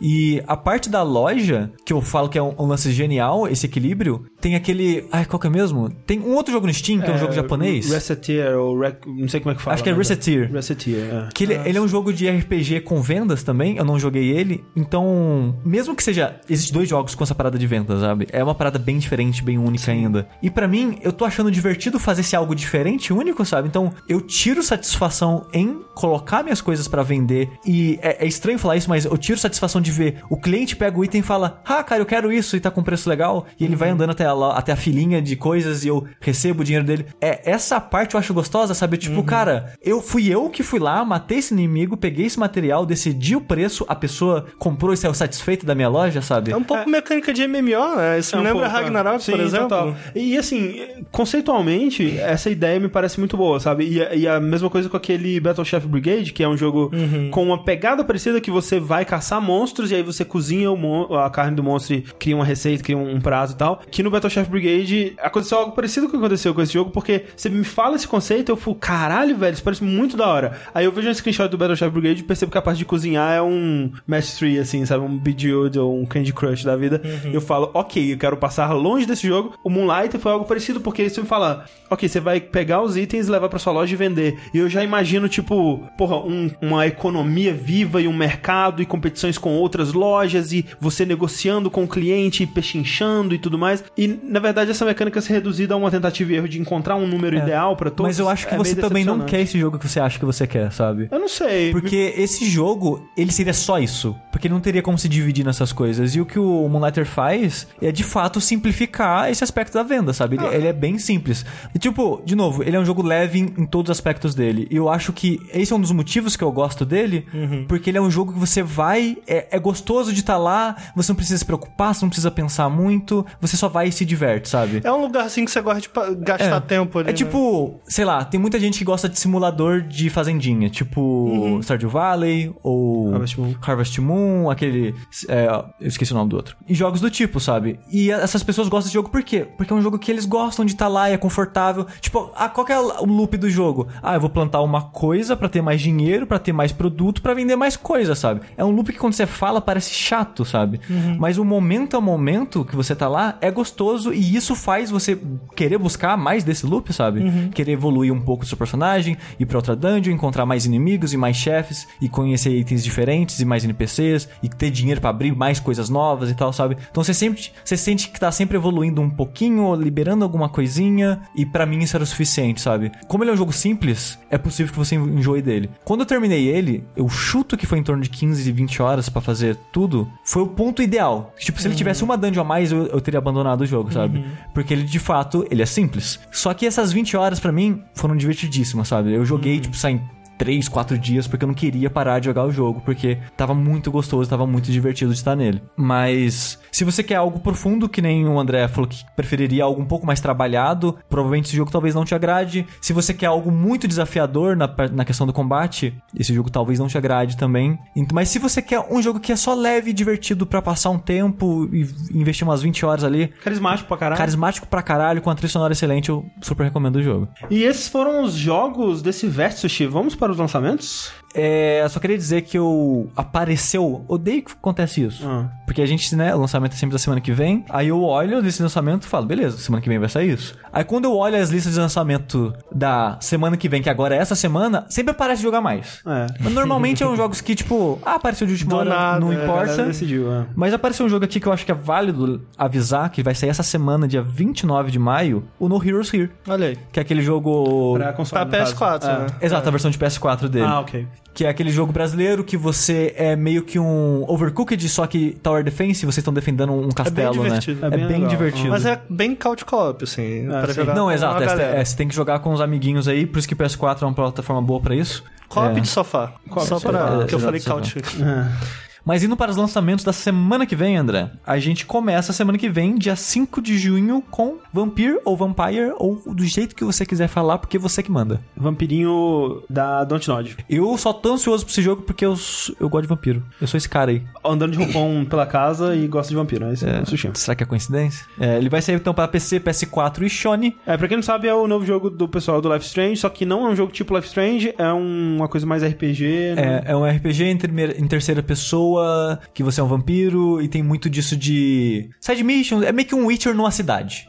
Em vez de pensar no Witcher numa região toda, pensa num Witcher em só que numa cidade. interessado. E é época vitoriana, e tem uma parada de pragas e doenças acontecendo, essas coisas. Quero. É, parece bem, bem interessante. Tipo, tem cara de ser baixa renda, comparado com Witcher, obviamente, mas tem cara de ser Olha, legal. o Witcher é um pouco baixa renda, viu? É um pouco. É o, é antes Witcher três. 3? Ah, é um AAA barato. Sei não, viu? É, pô, nossa, é muito, muito barato. Mas ele não tem essa cara. Ele Não, não parece. É, é. é, é. Sai também dia 5 de junho aquele jogo que todo mundo quer, todo mundo. Você pensa em que jogo você quer? É esse aqui, Shaq Fu. Shaq Olha aí. Fu, a Legend Reborn, não é isso? Isso. Que é o Shaq Fu do Kickstarter aí. É uma Exato. coisa que a gente nunca pediu e recebeu, né? É. Cara, quem queria Shaq Fu, né, cara? Eu não sei. É um jogo que ele é lendário por ser ruim. Por ser ruim, é. Aí os caras vão lá e fazem um outro Shaq Fu. Tomara que seja ruim de novo, né? E aquela coisa, né, cara? Estamos falando de jogos de estrelas do basquete para Super Nintendo. Por que não fazer o do Michael Jordan lá? Que era legal. Que era o Chaos in, in the City, alguma coisa assim. Uma parada assim. É. Então ele vai sair dia 5 de junho pra PC, PS4 e Sony. E também dia 5 de junho, um jogo pra quem gosta de jogo de luta, que nem o Ricardo aqui. Só que eu não sei se você gosta de Anime Fighter. Não. Eu sou péssimo neles, é muito complexo. É, então, eu gosto do conceito. Eu sou péssimo em jogar todos. É, eu também. Sim. Que no caso, dessa vez vai ser o Blast Blue, que não fala assim, mas eu não sei a maneira- a maneira certa de falar. Cross Tag Battle. É, especialmente Blast Blue. Eu já tentei, viu? Mas é. Nossa. Esse Cross Tag Battle, ele é BlazBlue, ele tem Guilty Gear, ele tem... Persona, e tem Ruby. Ruby, né? Que é aquela série do Teeth Exato, são essas quatro séries aí que vai ser um, um joguinho com tudo acontecendo ao mesmo tempo. Isso, é um mashup da, dos joguinhos de luta da Ark. Também dia 5 de junho, um tal de Unrush, que eu não lembrava, mas o André lembrou, que é o novo jogo da Cold Masters, aquele estúdio que Eita. faz jogo de corrida. É o, é o estúdio do Que que ser esse? do Grid, né? Que esse jogo, ele é um joguinho de corrida mais arcade, assim, que ele lembra, tipo, eu não vi gameplay dele, mas o trailer lembrava uma coisa mais Burnout, Com vários veículos, imagino que tem moto na capa é, também. vários tipos de veículo, uma coisa meio Mario Kart também, assim, um, um jogo de corrida mais casual e maluco, exagerado pra caralho, assim. Estou interessado. É, pra PC, PS4 e. Sony também. É. E dia 6 de junho, o Bloodstained Curse of the Moon que eu falei antes no programa, por algum motivo ele não saiu em Sony, junto com os outros consoles. Já saiu pra tudo e vai sair pra Sony dia 6 de junho, então se é a sua plataforma de escolha, fica aí o joguinho, a indicação. Dia 7 de junho, Banner Saga 2 pra Switch. Muito bom. Eu não terminei o primeiro, joguei um bocado dele, gostei bastante. É, eu tô nessa mesmo aí. Eu, eu gostei demais, demais e eu, por algum motivo dropei no meio. É, eu dropei porque na época eu não tinha dinheiro, eu baixei pirata, gostei tanto que eu fiquei com um peso na consciência e falei: não vou terminar esse jogo porque se eu terminar eu não vou comprar. Eu dei back no 3. Inclusive, eu não só dei back, como eu tô, entre aspas, eu, eu paguei 70 dólares e no 3 eu tô ajudando um feedback a construir os níveis. Então, eles estão mandando pra esses backers e a gente fala, ah, tipo, acho que aqui, aqui muda isso, muda isso. Bem legal. Legal. Responde tudo assim, tá tudo uma bosta. O 3 não saiu então ainda, né? Estão em desenvolvimento. Você gosta O mais do três um ou do sai no- dois? Cara, assim, não tem muita evolução, não tem uma grande evolução entre jogos. Eu acho que isso que me decepcionou um pouco no 2, mas dito isso, ele é, tipo, melhor em tudo, sabe? Ah, entendi. É.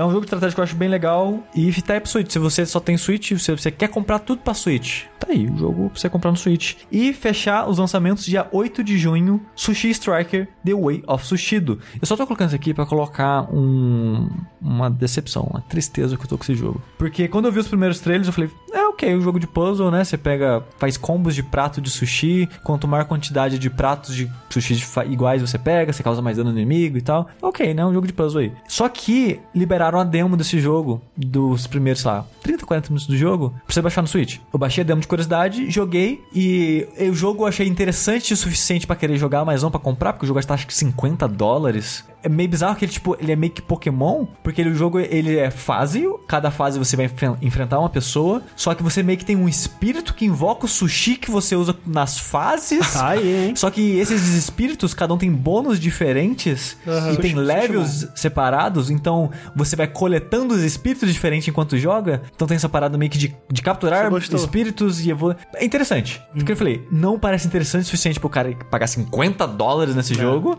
mas parece um jogo muito mais que só um joguinho de puzzle bobo, sabe? Então se você tá disposto, baixa o demo, vê se vale a pena, porque, né, dia 8 de junho ele vai sair pra 3DS e Switch. E esses foram os lançamentos. O Uber do Ricardo tá a Olha um aí. minuto de distância É. pra ele voltar pro Rio. Mas em breve eu tô de volta. Exatamente para E3 2018, lembrando a junção do Nautilus do Overloader de jogabilidade para cobrir a- as conferências no nosso canal no youtube.com.br jogabilidade, no canal do Overloader, youtube.com.br Overloader, no canal do Nautilus, youtube.com.br Nautilus Link. Muito obrigado, Ricardo. Veio aqui, porra, veio pra gravar um vídeo, ficou aqui uns Pois é, dias. obrigado sofrendo vocês. por Me aturaram aí, me deram comida, me alimentaram, me deram banho, olha aí. É, Esteja, esteja bem-vindo para voltar aí. Obrigado, gente. Valeu. E enquanto isso, enquanto a 3 não chega, eu sou o André Campos Eu sou o Dorothy. Eu sou o Ricardo Regis. e até a próxima. No sign of life did flicker, in floods of tears she cried. All hope's lost, it can't be undone.